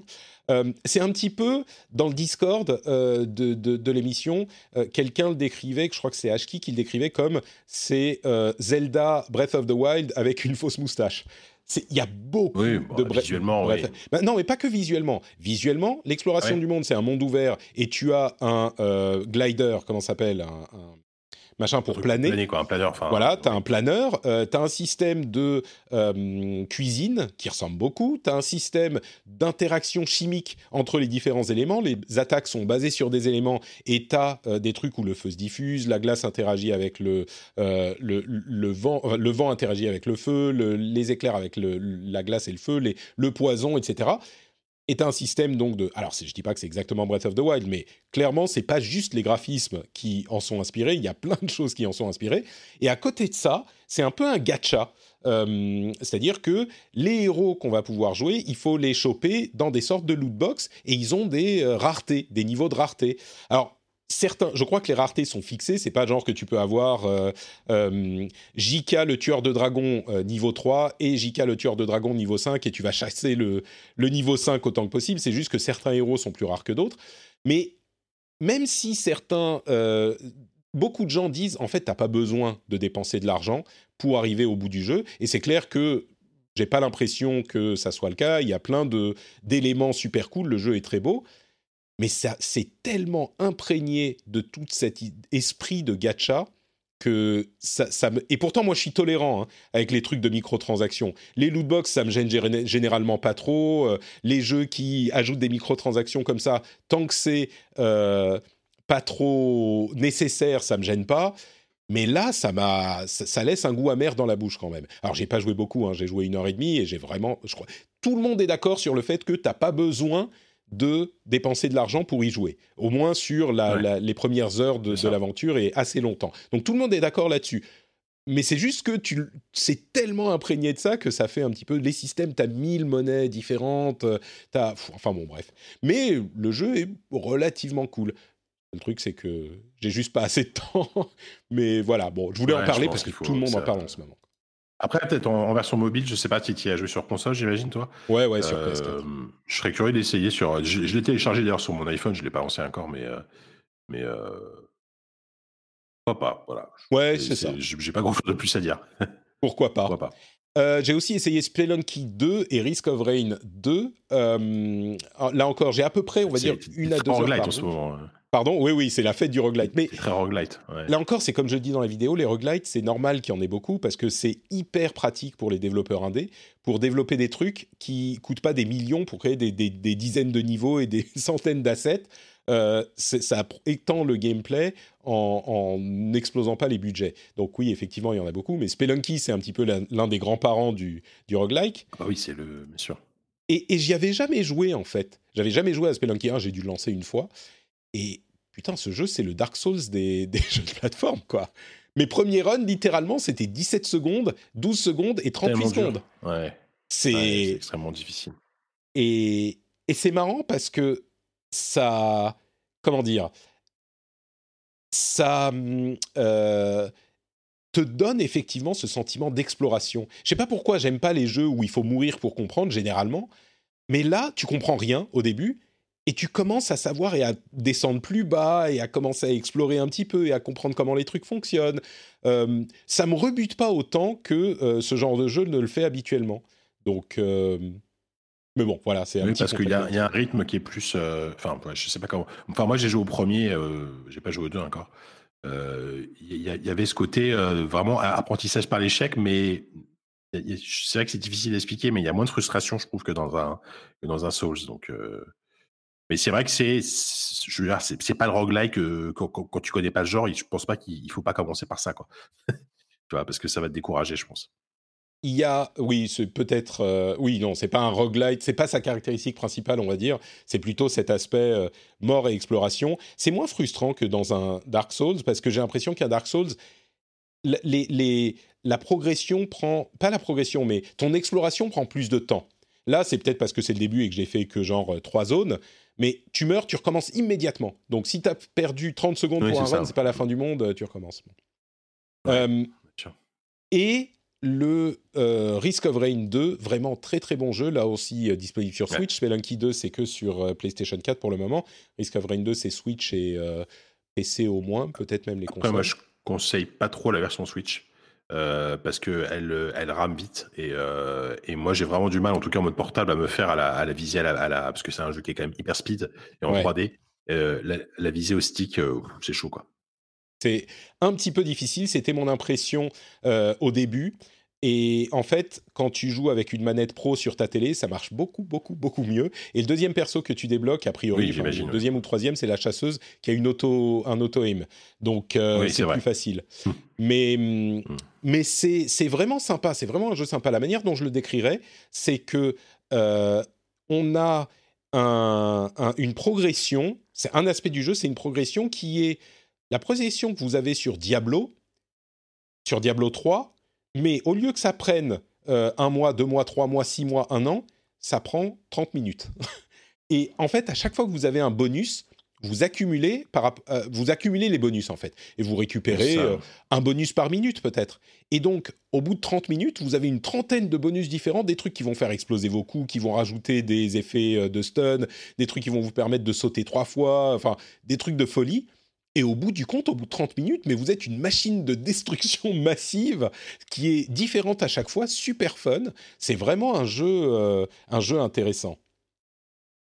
Tu y as joué, toi? Après, il y y a, le gimmick que je trouve Ouais, bien sûr, ouais, j'y ai beaucoup joué. J'ai j'ai jamais fait le test pour euh, pour euh, pour pour jeuxvideo.com. Euh, Il y a il y a il y a quand même le gimmick qui était déjà là le premier et que je trouve qui, qui, qui rajoute tout le sel, c'est que ok, certes, au bout de 30 minutes, t'es t'es t'es t'es- t'es hyper puissant, t'as gagné des niveaux, etc. Mais la difficulté en fait en fait augmente euh, comment dire progressivement dans le temps en fait. C'est-à-dire Ouais. que Tu commences, t'es en mode facile et euh, et à la fin, t'es au à un niveau qui s'appelle ah toi avec plein de A genre euh, impossible ou un truc comme Mais- ça. Mais Et pour donc, bien en fait, expliquer, ça tout- progresse. À moins que tu tu n'ailles tu Non, dire, mais c'est toutes les 5 minutes, ça change de difficulté. Ça fait une difficulté Voilà, c'est ça, plus, ça, plus voilà, importante. c'est ça. Et, euh, et tout le sel, c'est de savoir si, parce qu'en fait, il faut explorer donc plein de zones et à chaque fois il y a un boss à battre. C'est est-ce que je vais rusher au boss euh, parce que je- là je suis encore en mode facile et ça me permet de gagner plus facilement, mais en même temps je suis Ouais. pas stuffé, ou est-ce que je vais passer un peu de temps pour me stuffer, mais en même temps la difficulté va augmenter. C'est c'est c'est c'est un, tout un équilibre comme ça à trouver qui fait qu'à la fin, notamment dans, dans les derniers niveaux, c'est euh, visuellement, c'est incroyable, ça pète de partout. euh, C'est bon, Mm. des, des fois, c'est même plus très lisible, mais il y a, y c'est assez cool. Et en, en multijoueur, alors là, je te raconte pas à 4, c'est un bordel, mais sans nom, mais c'est très drôle. J'ose même pas imaginer. Ah, moi, j'ai lancé une partie multijoueur et comme je le disais, j'ai une ou deux heures de jeu par jour quand mon fils se couche et après il faut que moi je me couche, sinon euh, il se réveille très tôt. Ouais, c'est ça. Et, et, et j'avais lancé une partie et puis je me suis dit, oh, je vais tenter le multijoueur. Et en fait, quand tu lances le multijoueur, tu es euh, hôte de la partie, c'est en local, et si tu t'arrêtes, bah, l'autre personne perd sa partie. Et, et en fait, il était super bon. Et on arrête. Et la partie a pris 45 minutes. J'ai dû partir au bout d'un moment. Il était genre minuit. Et, euh, Ouais. et j'étais super désolé pour le gars.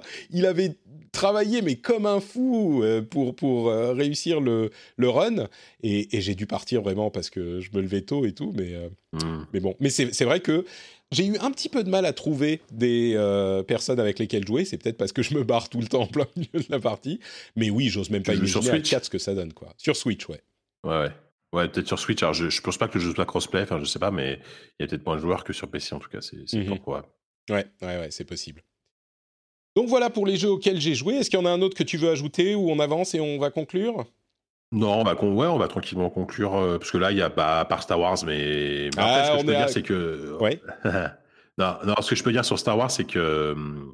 C'est que les previews euh, à l'époque euh, ont, ah, ont surpris tout le monde parce que honnêtement, c'était un jeu que même moi et tous mes collègues et tout, on était moyennement chaud. On se disait, ok, bon, ça n'a pas l'air d'être un, un gros jeu, un machin. Mhm. Et, et, et quand les previews sont, quand, quand il y a eu les previews, donc on a pu prendre le jeu en main, on s'est rendu compte que derrière il y avait une vraie profondeur euh, dans le pilotage. C'est, à mi-chemin entre de l'arcade et de la, et de la simu. Donc c'est, c'est très arcade, mais il y a plein plein de trucs à, à prendre en compte euh, qui font que le pilotage est hyper hyper cool. Euh, voilà et, et, et globalement, en tout cas nous sur GVcom et de- dans mon ressenti, euh, voilà c'est c'est très beau. C'est, ces, bonnes, ces bonnes impressions de la preview euh, sont, sont quand même relativement confirmées. Quoi. D'accord. Écoute, très bien. Euh, on, on attendra les previews donc dans, dans quelques minutes après, après le Dans une stream, et ça a demi-heure. l'air de- Ça a l'air de sentir pas trop mauvais. Euh, vous savez quoi? Ouais. Ce qu'on va faire, c'est que juste à la fin de euh, l'émission, quand même pour euh, en parler, je vais couper le stream et on va en parler, nous, euh, sans, sans le stream. Donc ça sera genre 10 minutes avant la fin du, du, de- du NDA, Allez. mais pour le respecter. On fait ça. Tokyo Game Show, pas grand chose franchement qui s'est passé. J'étais, c'était un petit Tokyo Game Show, on va dire. Il y a une euh, série animée Resident Evil qui arrive en plus de la série live, toujours chez Netflix. Je l'ai pas trouvé incroyable. hein. C'est genre euh, en, CG euh, calculé par une PlayStation 2, j'ai l'impression. Mais bon. Et il va y avoir un film Yakuza. Euh, un film live action Yakuza de la série de Sega. Ils ont aussi teasé un autre, un nouveau projet Virtua Fighter. Euh, et puis bon, c'est à peu près tout. hein. Le reste, euh, il y a des personnages de Street Fighter 5 et Tekken 7 qui ont été annoncés, mais ça, ça n'intéresse que moi. Quelque chose de notable du, du TGS Pour toi? Non? T'as disparu? Qu'est-ce qui se passe? T'es parti? Ah, mon micro était, cou- mon micro était coupé, désolé. Ça, ça n'aide pas. Excuse-moi. Euh, non, j'ai suivi de très loin TGS, moi, donc euh, c'est vrai que là, là, allez, pour, pour, pour- par curiosité, la série animée Resident Evil, je, je- ouais, bon, je vais y jeter un œil parce Mm. que parce que parce que j'aime bien, euh, j'aime bien, j'aime beaucoup les, les jeux Resident Evil. Bon, le- après le lore de Resident Evil, il, il est ce qu'il est. hein, on est à la limite du nanar quand même par Oula. moment, mais, Il y a du bruit. Pardon. mais bon, c'est bon? Oui, oui, c'est bon. Ouais. C'est bon. Voilà, c'est pas. Hmm. Mais euh, par contre, euh, ah oui, t'as as, parlé de, de, de, FF16 ou pas Non, euh, je sais Non, non, mais vas-y. Je l'ai, pas, je l'ai pas évoqué. mais disons qu'il y a eu, ils se sont plus ou moins excusés. Enfin, je sais pas si c'est le terme, mais pour la pour la cinématique qu'on a vue, bah, notamment à l'event Sony de Final Fantasy, donc l'annonce de Final Fantasy XVI. Hein, c'est vrai que alors ok, c'est super un nouveau Final Fantasy XVI, un nouveau Final Fantasy, etc. Mais euh, c'est vrai que ça n'a pas vraiment emballé les foudres de ce qu'on a vu. Techniquement, on voyait quelque chose d'assez. Euh, ouais, ça avait l'air d'être euh, current gen plus que next gen, on va dire. Voilà, ouais, c'est ça. Et, malheureusement, un, Final Fantasy, t'attends pas à ça. Enfin, t'attends, attends une grosse cinématique, même, même si elle reflète pas finalement la qualité du jeu, peu importe. une, très grosse cinématique hyper, hyper bien produite tu vois, c'est comme si Blizzard, il balançait un, nouveau, un nouveau trailer pour un nouveau Warcraft et que tu avais un truc euh, fait avec le moteur du jeu, euh, tu vois, un peu, un peu, un peu chum, tu vois. C'est, pas ça que tu attends d'une mmh cinématique d'un jeu comme ça, quoi. Donc bon, et, voilà. Moi, après, je suis, je suis, plutôt confiant sur le projet parce que déjà, je vois que le, la personne qui s'occupe des combats, c'est, le, c'est, un ancien de Capcom qui a bossé sur Devil May Cry. C'est typiquement, c'est le genre de combat que, je vais apprécier.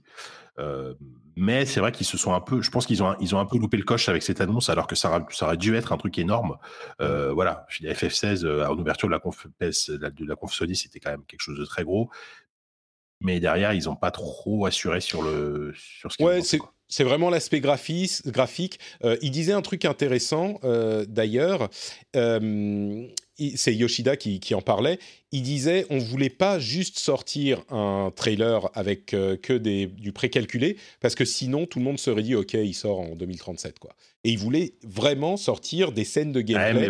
c'est peut-être pour ça que les gens étaient moins. Euh, ouais moi ça m'a plu quand même. Mais...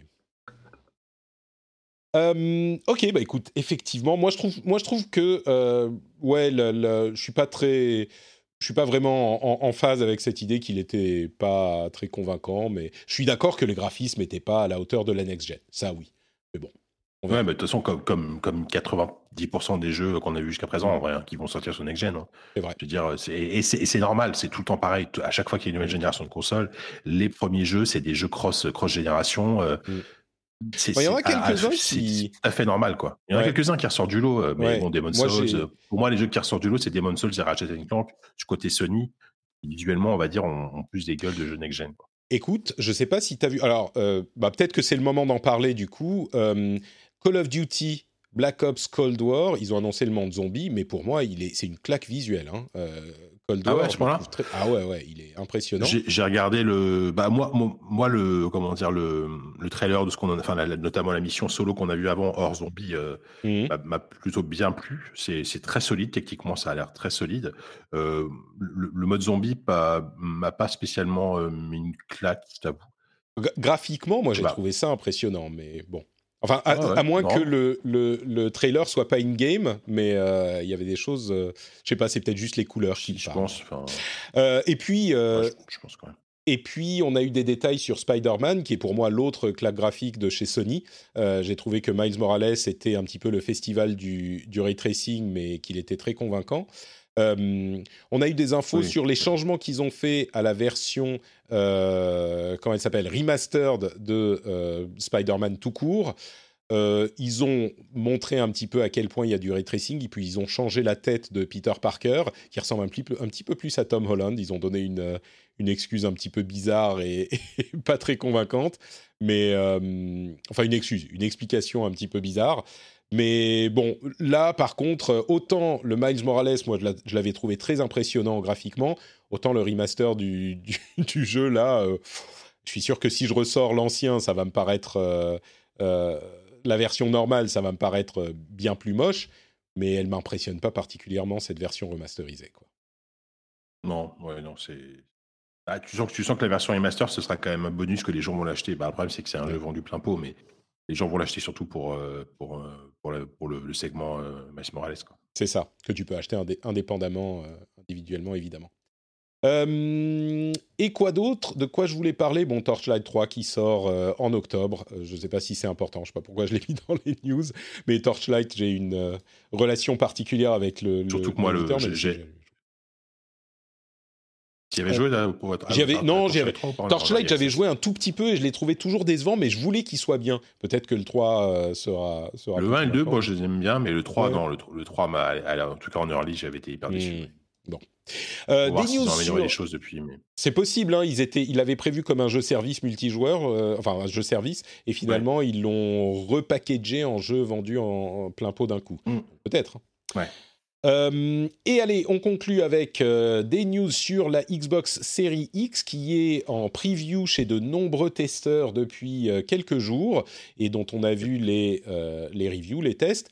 Euh, alors, première chose, la carte d'extension de 1 Tera coûtera 220 dollars, sans doute autour de 250 euros, peut-être un petit peu plus. Ça, c'est pour la série X et la série S.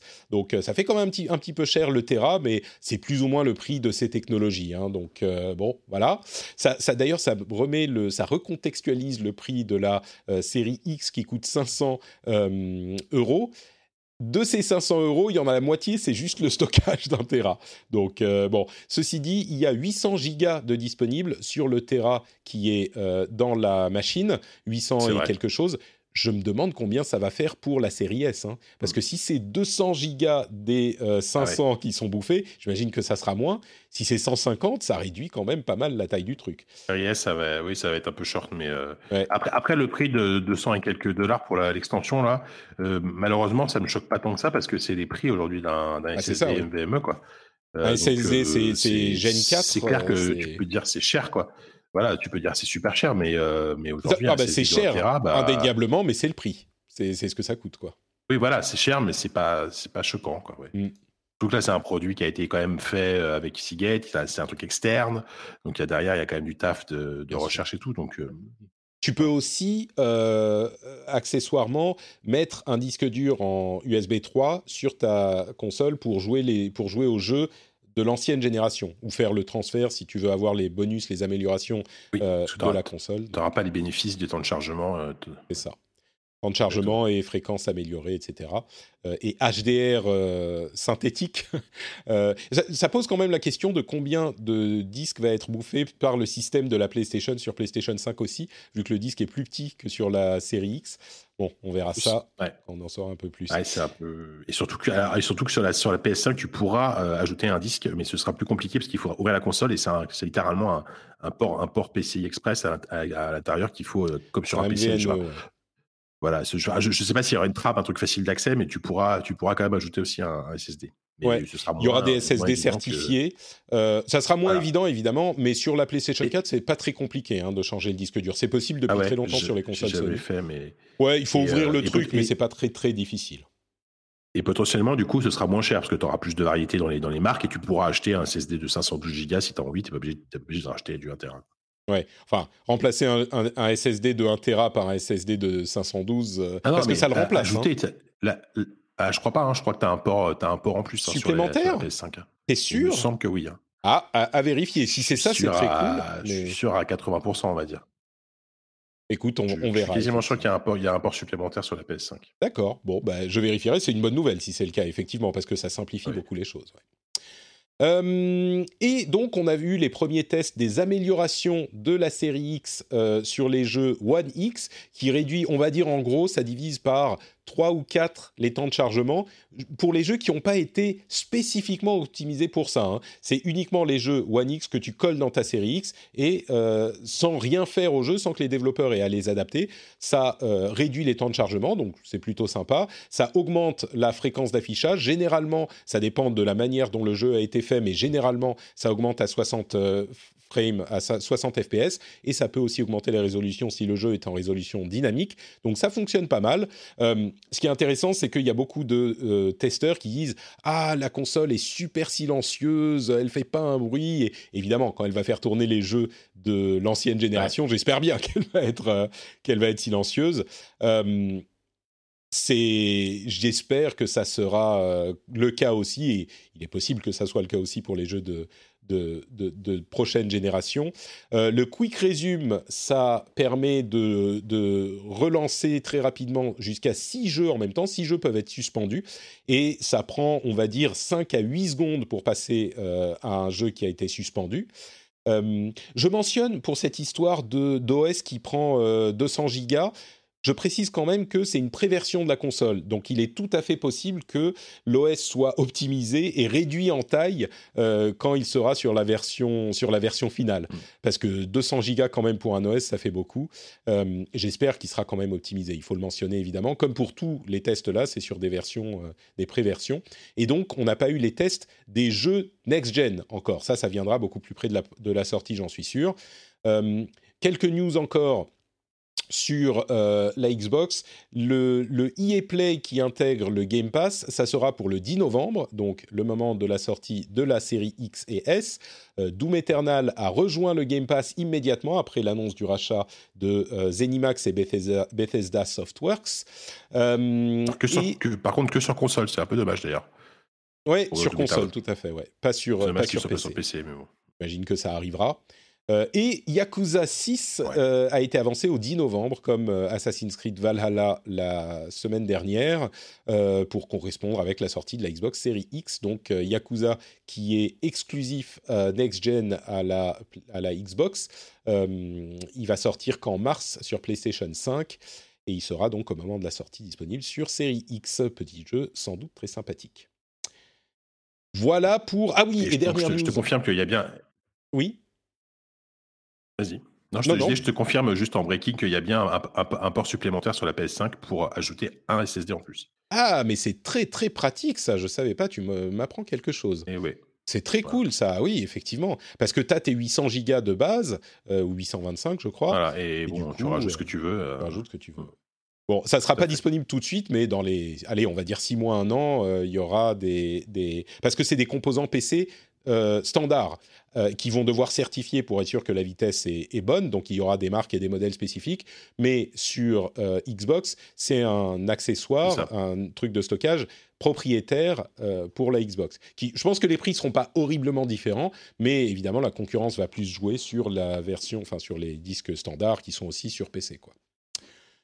Donc voilà, et dernière info quand même essentielle pour nous qui sommes des vrais hardcore gamers, Farmville ferme ses portes sur Facebook. On va lui dire au revoir à la fin de l'année. Ah, Farmville. C'est tellement, c'est tellement le témoin d'une, c'est tellement un nom sorti d'une d'une époque qui semble loin, loin tellement lointaine. ouais, ouais, c'est, c'est vraiment la fin d'une époque, quoi. Farmville qui se termine. Mm. Donc voilà, vous pouvez dire au revoir à Farmville euh, sur Facebook si vous avez encore un compte euh, avant la fin de l'année. Merci Jika pour ta présence dans ce long épisode de l'émission. On a fait beaucoup bah, plus long que prévu. Écoute, Bah ouais, non, mais puis c'est vrai que les débats qu'on a eu, enfin les, sujets qu'on a eu au début, euh, ce sont quand même de gros sujets. Donc euh, ouais, tu mets avec en plus des, invités euh, connaissent bien le, sujet. Donc c'est vrai, c'est vrai. où est-ce qu'on peut te retrouver du coup? Où est-ce qu'on peut lire tes impressions sur Star Wars Squadron? Ah merde, j'ai dit qu'on allait faire un truc Alors, sans le live. C'est pas grave. Tu sais quoi? On va, on va on va. Qu'est-ce que tu penses? T'as encore 5 minutes ou pas? Ouais, je peux te le faire rapidos, ouais, allez. Ok, alors, le live, partez pas, je vais couper le live, le son de JK du live et mon son pendant 5 minutes. À la frustration. va nous en parler et, ça va être, et vous pourrez l'entendre dans l'émission. Allez, on coupe dans 3, 2, 1 et ils nous entendent plus. Ok, vas-y. Qu'est-ce qu'il est comment ce, Star Wars Squadron? Alors, écoute, par contre, avant toute chose, je précise que c'est pas moi qui fais le test euh, pour le pour le site, pour JVcom, mais euh, mais moi je me suis chargé en gros de de, de voir. attends, attends, attends. Ils nous entendent, on nous, on nous entend toujours, mais c'est pas normal. J'ai coupé le son. Vous nous entendez, sérieux? Oh big. tu vas me faire virer, tu vas me faire envoyer là. À, 20 minutes près, je me fais, je me fais licencier, c'est pas possible ça. À 20 minutes près, tu non, mais non, non, mais c'est pas vrai. Ils nous, ils nous, ils nous ont, ils nous ont carrément ah eu. Euh, c'est pas vrai du tout. On n'entend pas. J'ai coupé le son. C'est pas, c'est pas possible. Donc, euh, tu, est-ce que c'est vraiment, c'est vraiment dangereux? Tu veux que je coupe le streaming en vrai, je, je, vais... je pense qu'il est 13h40. Si, jamais il y a un souci, si c'est 20 minutes avant Non, mais tu sais quoi Je vais carrément euh, couper. Même, même, même. Je veux pas risquer ton poste. On va couper le streaming et on va. Euh, alors, vous m'avez eu hein, sur le stream. Euh, j'ai cru qu'on nous entendait toujours. Maintenant, on est de retour, mais on va couper le stream pour être vraiment sûr. Vous voyez euh, ce que tu as fait, Crix. On va couper le stream pour être 100% sûr parce qu'on veut pas que JK ait des problèmes. Donc, on va respecter le NDA. Donc, je vais vous dire au revoir euh, dans le stream et on se retrouvera pour le prochain épisode. Mais pour le podcast, vous aurez la fin là, à 1h40 et quelques d'émission. Donc, je vous fais des grosses bises pour le stream. Merci d'avoir été là et nous, on continue sur le podcast. Allez hop, là le stream est fermé. Le OBS est fermé. Vas-y, tu peux y aller à fond, JK. Oui, balancer. Non, donc moi, en fait, moi, j'ai testé surtout la version PC et la version VR parce que il faut pas oublier qu'il est entièrement compatible euh, avec les casques de réalité virtuelle et euh, et aussi il est compatible avec les, les OTAS, donc les joysticks, euh, on va dire d'aviation que tu peux utiliser. voilà, donc Autant te dire que le combo, euh, parce que moi, alors juste pour vous mettre un peu le, les, mes conditions de, de, jeu qui sont quand même pas pas dégueu, j'ai au boulot j'ai un PC avec une 3080, euh, un casque de réalité virtuelle et un OTAS qui sont un peu les meilleurs, on va dire, euh, le les meilleures conditions pour y jouer quoi. Et j'ai un écran 4K euh, évidemment, voilà. Mmh. donc en fait j'y ai joué comme ça et c'est vrai que c'est ça fait très très très plaisir en termes de sensations. en fait alors je, je, m'éparpille un peu, mais c'est un, c'est un très bon jeu. Voilà, c'est un jeu qui, euh, je crois, qui, qui, enfin, je suis même sûr, il va, il va, il va avoir 16, 16 sur 20 euh, chez nous sur sur JVcom. Euh, c'est un jeu qui, euh, qui est étonnamment réussi en matière de feeling des combats, parce que c'est à la fois euh, donc, euh, comme je disais tout à l'heure, il y a un feeling un peu arcade en termes de prise en main, mais en même temps, il y a tout un tas de paramètres à gérer qui sont très différents selon tes vaisseaux. Par exemple, il faut, il faut passer ton temps à répartir euh, ta, puissance sur soit, soit sur tes boucliers, soit sur tes lasers, soit sur ta vitesse en fonction bah, de la situation. Euh, tu peux donner des ordres à tes coéquipiers, tu peux demander à ton droïde de réparer ton vaisseau, tu peux répartir tes boucliers à l'avant ou à l'arrière. en fait, il y a plein de choses à prendre en compte, euh, sans compter viser les ennemis, etc. Euh, et ils ont réussi les cockpits. En fait, le, le HUD donc du jeu, c'est entièrement euh, est entièrement fait dans le cockpit. Donc, t'es vraiment le, jeu, le, jeu d'ailleurs ne peut se jouer que à la première personne, que en mmh. cockpit. Il n'y a pas de tous les instruments. Il a pas d'interface quoi. Tous les instruments de ton cockpit voilà, sont tous les instruments sont dans le cockpit. Voilà, et c'est ultra lisible, c'est ultra immersif du coup, euh, et c'est vraiment, c'est vraiment très chouette. Euh, en VR, c'est, c'est, c'est mortel parce que bah, en VR, tu as, la vue libre, donc tu peux regarder autour de toi. Tu peux notamment euh, poursuivre un adversaire du regard. Bah, tu, voilà, tu, tu, peux regarder tout en haut. Donc parfois, tu lèves la tête complètement avant de, avant de décoller pour essayer de, de rattraper ton ennemi. C'est ultra cool. Il y a, en fait, moi, moi, moi pour le moment, j'ai fait que du solo. Mmh. Et euh, le mode solo, il est quand même très sympa. Il est, euh, il y a un vrai mode solo qui dure, euh, qui dure une dizaine d'heures, ce qui est quand même tout, tout correct pour, pour ce genre de jeu, parce qu'à la base, c'est mmh. vendu comme un jeu multijoueur. Il y a un vrai solo où tu vas alterner. Il coûte 40 euros, hein, donc c'est pas un jeu 40 euros. plein pot. Ouais. Exactement. Et tu vas alterner en fait des missions dans, dans du côté Empire et du côté Rebelle. Ça se passe après la, le retour du Jedi. Si je dis oui, c'est ça, après le retour du Jedi. Euh, c'est quand l'Empire est, en train de tom est, tombé et on essaye de le défendre. Voilà, mais, mais c'est toujours la guerre entre l'Empire et, le, et, le, et les rebelles, hein, dans tous les cas. Euh, du coup, et, et, pour le moment, de ce que j'en ai vu, tout, tout, toutes les missions, euh, enfin, tous les objectifs de mission sont assez variés. Euh, tu as, des moments bien tendus. C'est pas facile, c'est assez, c'est assez dur, c'est assez dur par moment. Euh, et c'est vraiment, c'est vraiment très beau. Et en plus, ça tourne comme un charme sur un, sur un petit PC. Vous n'avez pas besoin d'avoir un PC euh, avec une RTX euh, à, à, 500 balles pour en profiter parce qu'il tourne extrêmement bien. Même en, moi, par exemple, je Même en VR Même en VR, ouais, bien sûr. Alors, il, il préconise une 1070 au minimum pour la VR. Et euh, alors, j'ai pas essayé sur une 1070, mais je pense que ça tourne très bien parce que là, par exemple, sur une 1660 Super, donc une carte graphique qui aujourd'hui vaut à peu près euh, un peu moins de 200 euros, euh, je fais tourner le jeu à 50 FPS en 4K, ce qui est quand même très très bien. Ah oui, d'accord. Et, et, en, donc en 1440p, donc euh, le à mi-chemin entre la Full HD et le, et le 4K, je fais tourner le jeu à quasiment 100 FPS. Enfin, vraiment, il tourne mais ultra bien. Mmh. Euh, donc, donc en VR, il n'y a aucun souci. Enfin, moi, moi, moi en VR, j'ai testé sur une 3080, donc c'est évidemment c'est un peu faussé en termes de résultats, mais, euh, après, je l'ai essayé pas en VR sur, euh, avec les cartes graphiques que, je t'ai dit. Bref, donc c'est une très bonne surprise. Honnêtement, si, si, vous êtes nostalgique des Rock Squadron, des même des X-Wing sur PC à l'époque, etc. Euh, c'est c'est vraiment très sympa. A priori, le multi, il est assez cool aussi. Je pense que le défaut, c'est qu'on en fait vite, c'est qu'on en fait un petit peu vite le tour. Il y a quand même un manque de contenu euh, assez, euh, assez euh, évident sur le multijoueur. Il faut voir après s'il y a des, j'espère qu'il va y avoir des mises à jour, des choses comme ça, mais Mais voilà, c'est un jeu qui coûte 40 euros, tu vois, euh, qui, qui ravive vraiment des, à la fois des vieux souvenirs, en même temps qui reste très accessible pour tout le monde. plus évidemment l'habillage Star Wars, le sound design qui est formidable. Mmh. donc voilà, très, bonne, très bon jeu et excellente surprise. vraiment, moi, c'est un jeu que je n'attendais pas.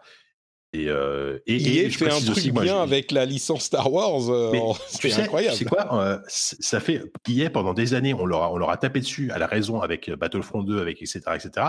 Mais là, depuis deux ans, entre Jedi Fallen Order et, Squadron, ils ont enfin compris qu'il fallait arrêter de, de, se moquer des joueurs entre guillemets avec la licence Star Wars et de proposer juste des bons jeux. Et c'est arrêter d'essayer de, de, nous le faire à l'envers avec du contenu, euh, mais du contenu plus ou moins free to play, etc. Faites-nous un bon jeu, quoi. et ils ont réussi avec la Fallen Order l'année dernière. Euh, et là, ils réussissent à nouveau avec Star Wars Squadron. Donc, voilà, je, ça fait plaisir parce qu'ils ont, je pense qu'ils ont enfin compris, euh, mmh. ils ont enfin compris euh, certaines leçons là-dessus. donc, j'espère qu'ils vont, ils vont continuer sur cette lancée. alors, c'est, pas, c'est pas, c'est, pas des jeux extraordinaires, tu vois. On n'est pas sur on n'est pas sur des, trucs qui ont marqué le joueur comme Kotor, par exemple, ou, même les X-Wing en leur temps, mais c'est, des jeux très solides, quoi. C'est des jeux très solides et qui, qui en plus, en plus, quand tu es fan de Star Wars, euh, c'est voilà, c'est quasiment indispensable, tu vois. Si, si vraiment tu as envie de te faire un plaisir euh, de, pilote, de pilote, c'est c'est un pari, c'est un pari qui était compliqué parce que euh, justement les fans de Tie Fighter, X-wing et machin, ils étaient exigeants. Je ne sais pas si toi tu en fais partie, mais euh, moi, moi j'en faisais partie il y a longtemps, mais ouais, mais alors je, je, sais pas si ça, je, sais pas ce que, enfin, je, sais pas si ces gens-là, déjà ces gens-là sont vieux. euh, non mais tu vois, non mais je Non mais il y a une aura, tu vois, de ces jeux-là, donc réussir à convaincre la critique. Alors je sais pas ce qu'en penseront les autres, mais réussir visiblement à au moins convaincre certains critiques avec le passif de EA, etc. C'est que c'est pas un mauvais jeu, quoi. Tu vois, il aurait pu être plombé par le passif des, des, des anciens. Bah ouais, non, et euh, on est vraiment à mi-chemin, je trouve, en termes de feeling entre un, un truc très arcade à la, à la Rogue Squadron et, euh, et du X-Wing, quoi. Et je trouve qu'il y a un bon équilibre entre les deux euh, qui, est, qui est là, et il y, a, une IA qui est très agressive. Il y a, y a, plein de systèmes de jeu qui s'imbriquent, en fait, que tu apprends au fur et à mesure, qui, sont, qui sont très, très sympas, très sympas, et... Mmh. Voilà. Et je pense qu'un multijoueur, encore une fois, je, je pense qu'il y a une marge de progression en termes de prise en main de ton vaisseau qui, en multijoueur, peut, peut vraiment être sympa. Quoi. Écoute, c'est intéressant. on rappelle qu'il est disponible sur euh, euh, PlayStation 4. Il sort officiellement euh, demain. Hmm. Oui, pardon. mais il sera disponible sur PC, PlayStation 4 et Xbox One. Il sera rétro-compatible avec les prochaines générations et il est en VR sur PlayStation VR. Est-ce qu'il est sur PC avec les différents bah de VR Je l'ai testé avec un Rift S. Hmm. Ça marche, ça marche bien. ça marche très bien. Mais du coup, la grande question, c'est est-ce qu'il est, euh, intéressant et, ou alors est-ce qu'il prend toute son ampleur uniquement en VR ou est-ce qu'il est, euh, sympa quand même en sans la Ah non non non, euh, il est en, VR, enfin pardon, sans, sans, le casque de VR, il est tout à fait tout à fait tout à fait intéressant. Oui, oui, complètement parce que en fait la VR apporte une immersion que tu n'as évidemment pas en, solo, enfin en solo, pardon, sans, sans le casque. Euh, par contre, il y a quand même des contreparties sur la VR qui, euh, qui sont un peu inhérents au casque. C'est que en termes de rendu, bah, c'est un peu moins net, un peu moins propre, parce que c'est de la VR et donc forcément, et sur PlayStation VR, ça va être encore pire. Euh, notamment, par exemple, les objets lointains sont quand même beaucoup plus pixelisés que quand tu n'es pas en VR. Mmh. par contre, pour peu que tu aies un écran, tu un bel écran, que tu joues en 1440p ou voire même en 4K si tu as, si la carte qui va bien, franchement, ça, ça, pète visuellement, ça pète vraiment. Tu es à 60 mmh. FPS minimum. Euh, c'est super beau. Euh, non, non, ça, ça, ça, tourne, ça tourne. Et sur, PS4, ça tourne très bien aussi, a priori. moi, j'ai pas testé la version PS4, mais, euh, mais, mon collègue qui l'a testé a, eu, a eu aucun souci. Écoute, c'est plutôt enthousiasmant et effectivement un peu surprenant. En tout cas, c'est pas ce qu'on attend quand on entend Star Wars et, et y est, euh, mais tu as raison, bah hein, euh, s'ils en font un troisième qui soit sympa, comme tu le dis, ils n'ont pas besoin d'être euh, les jeux de l'année ou les jeux de la décennie, si c'est juste des bons jeux sympas avec la licence Star Wars, s'il y en a un troisième pour l'année prochaine, c'est carrément, mais attends, EA, ils font des bons jeux Star Wars, mais, c'est incroyable. Donc ça m'a donné envie de le prendre, du coup. Donc... Bah, surtout, et je trouve que 40 euros, c'est vraiment. Enfin, mmh. ne serait-ce que pour ce prix-là, tu as, une campagne solo de 10 heures qui est, qui est très sympa. Ça, ouais. Mmh. Déjà, tu vois, c'est déjà un bon deal, je trouve. Écoute, merci Jika, tu vas me faire dépenser encore plus d'argent, donc euh, bien joué. Avec plaisir, c'est toujours un plaisir. Je me Abonnez-vous au, Patreon, abonnez au Patreon de Patrick pour euh, qu'il puisse se rembourser. Euh, Star Wars Squadron. Star Wars Squadron. Je, je me demande Voilà. si le EA Play qui donne accès à, tu sais, 10 heures des derniers jeux, il inclut Oui. des jeux comme Star Wars Squadrons et du coup tu peux faire toute la campagne solo sans le Bah, payer, étant normalement, donné je que pense, pas Play. raison. Enfin, c'est un, c'est un jeu EA, donc. euh, je- Ouais, mais je sais pas s'il y a tous pas- les tout derniers jeux en fait dans le EA Ah, je sais pas, Play. bonne euh, question. Je hmm. ne, je ne sais pas. Après, moi, moi, euh, moi j'ai eu le jeu. Alors, je sais pas si c'est un rapport, mais j'ai eu le jeu sur Origin en, en avance parce que pour Hmm. le test et, euh, et on a, et je pouvais y jouer, donc. Euh, enfin, bon, ça, ça veut rien dire, mais, euh, mais Non, mais- ça, c'était mais un Je suis pas abonné à test. EA Play, mais. Non, bien sûr, bien sûr, mais c'est un truc de test. Ce que je veux dire, c'est que souvent, ouais, mais souvent, je veux dire, c'est que les jeux euh, sont bloqués en avance sur PC. Mm. Et, euh, et en fait, tu reçois des versions spéciales, en fait, des versions review, c'est marqué review code machin, des versions spéciales de ton jeu euh, sur Origin. Là, c'est pas le cas, c'est le jeu normal et je pouvais y jouer. Et, euh, parce que souvent, tu peux même y jouer. Parce que oui, ce qu'il faut préciser, c'est que l'EA Play, tu peux y jouer gratuitement, mais souvent, tu peux jouer à ce jeu-là en avance.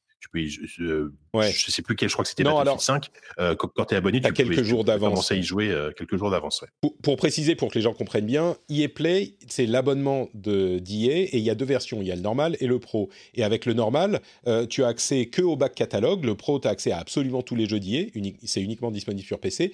Mais avec le EA Play, qui est disponible partout, a priori, tu peux tester les jeux qui ne seraient disponibles que dans le pro sans les payer pendant 10 heures. Mais c'est limité à 10 heures. Mais je sais pas si ça inclut tous les jeux, tous les tout derniers jeux. Mais si c'est le cas pour Star Wars Squadrons et que la campagne fait une dizaine d'heures, bah tu vas un petit peu vite, tu finis le jeu, t'as pas besoin de l'acheter si tu veux pas jouer en multi. Donc à vérifier peut-être avant de, de le payer plein pot. Bon, merci Jika, c'était un super bon moment Mais passé en ta écoute, euh, tu vois, finalement. J'ai j'ai pu venir, donc, euh, donc T'as pu venir et t'as pu nous Tant parler. mieux, parce que sinon, t'as- t'auras t'auras fini tout seul dans l'émission. Eh ouais, je sais, on, aurait- on aurait été peut-être fait un peu plus vite, mais, euh, mais oui, Ouais, tu m'as tenu compagnie, c'est c'est toujours agréable. Euh, Est-ce que tu peux nous dire où on peut te retrouver sur Internet? Oui, tout à fait. Bah, euh, donc, euh, sur, euh, bah, je l'ai suffisamment répété pendant, pendant, pendant l'émission, donc tout- toujours sur jeuxvideo.com, pour des sujets un peu plus tech hardware. On, on a reçu aussi la Xbox Series X, donc on va commencer à balancer des, des articles dans pas très longtemps. Ça, Ouais, ça très fait, ça fait bien plaisir. Et euh, sur Twitter, JK Loret, euh. Et sur ZQSD, on vient de sortir enfin un, nouveau numéro, euh, un peu plus court que d'habitude, mais voilà, c'est le nouveau ZQSD. On vieillit, on a, plus la motivation pour faire des émissions de 3 heures. On parle notamment du rachat de Bethesda par Microsoft et on parle longuement de Crusader Kings 3 qui a euh, complètement ensorcelé euh, certains de, de membres de l'équipe, notamment Yann et, et Corentin. Super, bah, j'irai écouter ça. Merci beaucoup, Jika. Pour ma part, c'est Note Patrick sur Twitter, Twitter, Facebook et Instagram, et euh, bah, Twitch et YouTube, si vous aimez la vidéo aussi. Euh, vous pouvez évidemment retrouver l'émission sur frenchspin.fr euh, pour venir commenter ce qu'on a dit. Et le plus important de tout ça, c'est les sous-sous. Si vous voulez soutenir l'émission, si vous appréciez ce qu'on fait, si vous aimez bien le moment où vous recevez l'émission sur votre app de podcast, vous dites super, mon trajet en vélo, en vélo, mon trajet en vélo ou en métro, il va pas être super chiant, je vais pouvoir écouter un podcast sympathique, et ben peut-être que vous aimeriez soutenir ce podcast que vous appréciez, c'est sur patreon.com slash rdvjeux, et le lien est dans les notes de l'émission. Je vous remercie tous de votre soutien et de votre écoute, et je vous donne rendez-vous dans une semaine pour continuer ces euh, mois de fin d'année de folie. Ciao tous, à très très vite. Salut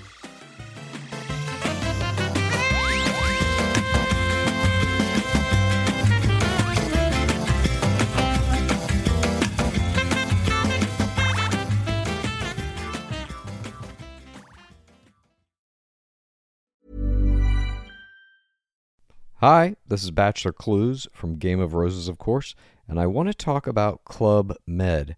Everybody knows Club Med has been the pioneer of the all inclusive resort since 1950, with almost 70 resorts worldwide, ranging from beachside destinations in the Caribbean and Mexico to exotic locations like the Maldives and Morocco, or even the mountain destinations like Japan and the European Alps. Dine on delicious gourmet cuisine, enjoy more than 20 activities, and make memories with your family. For more information, visit clubmed.us or call 1 800 Club Med or your travel advisor.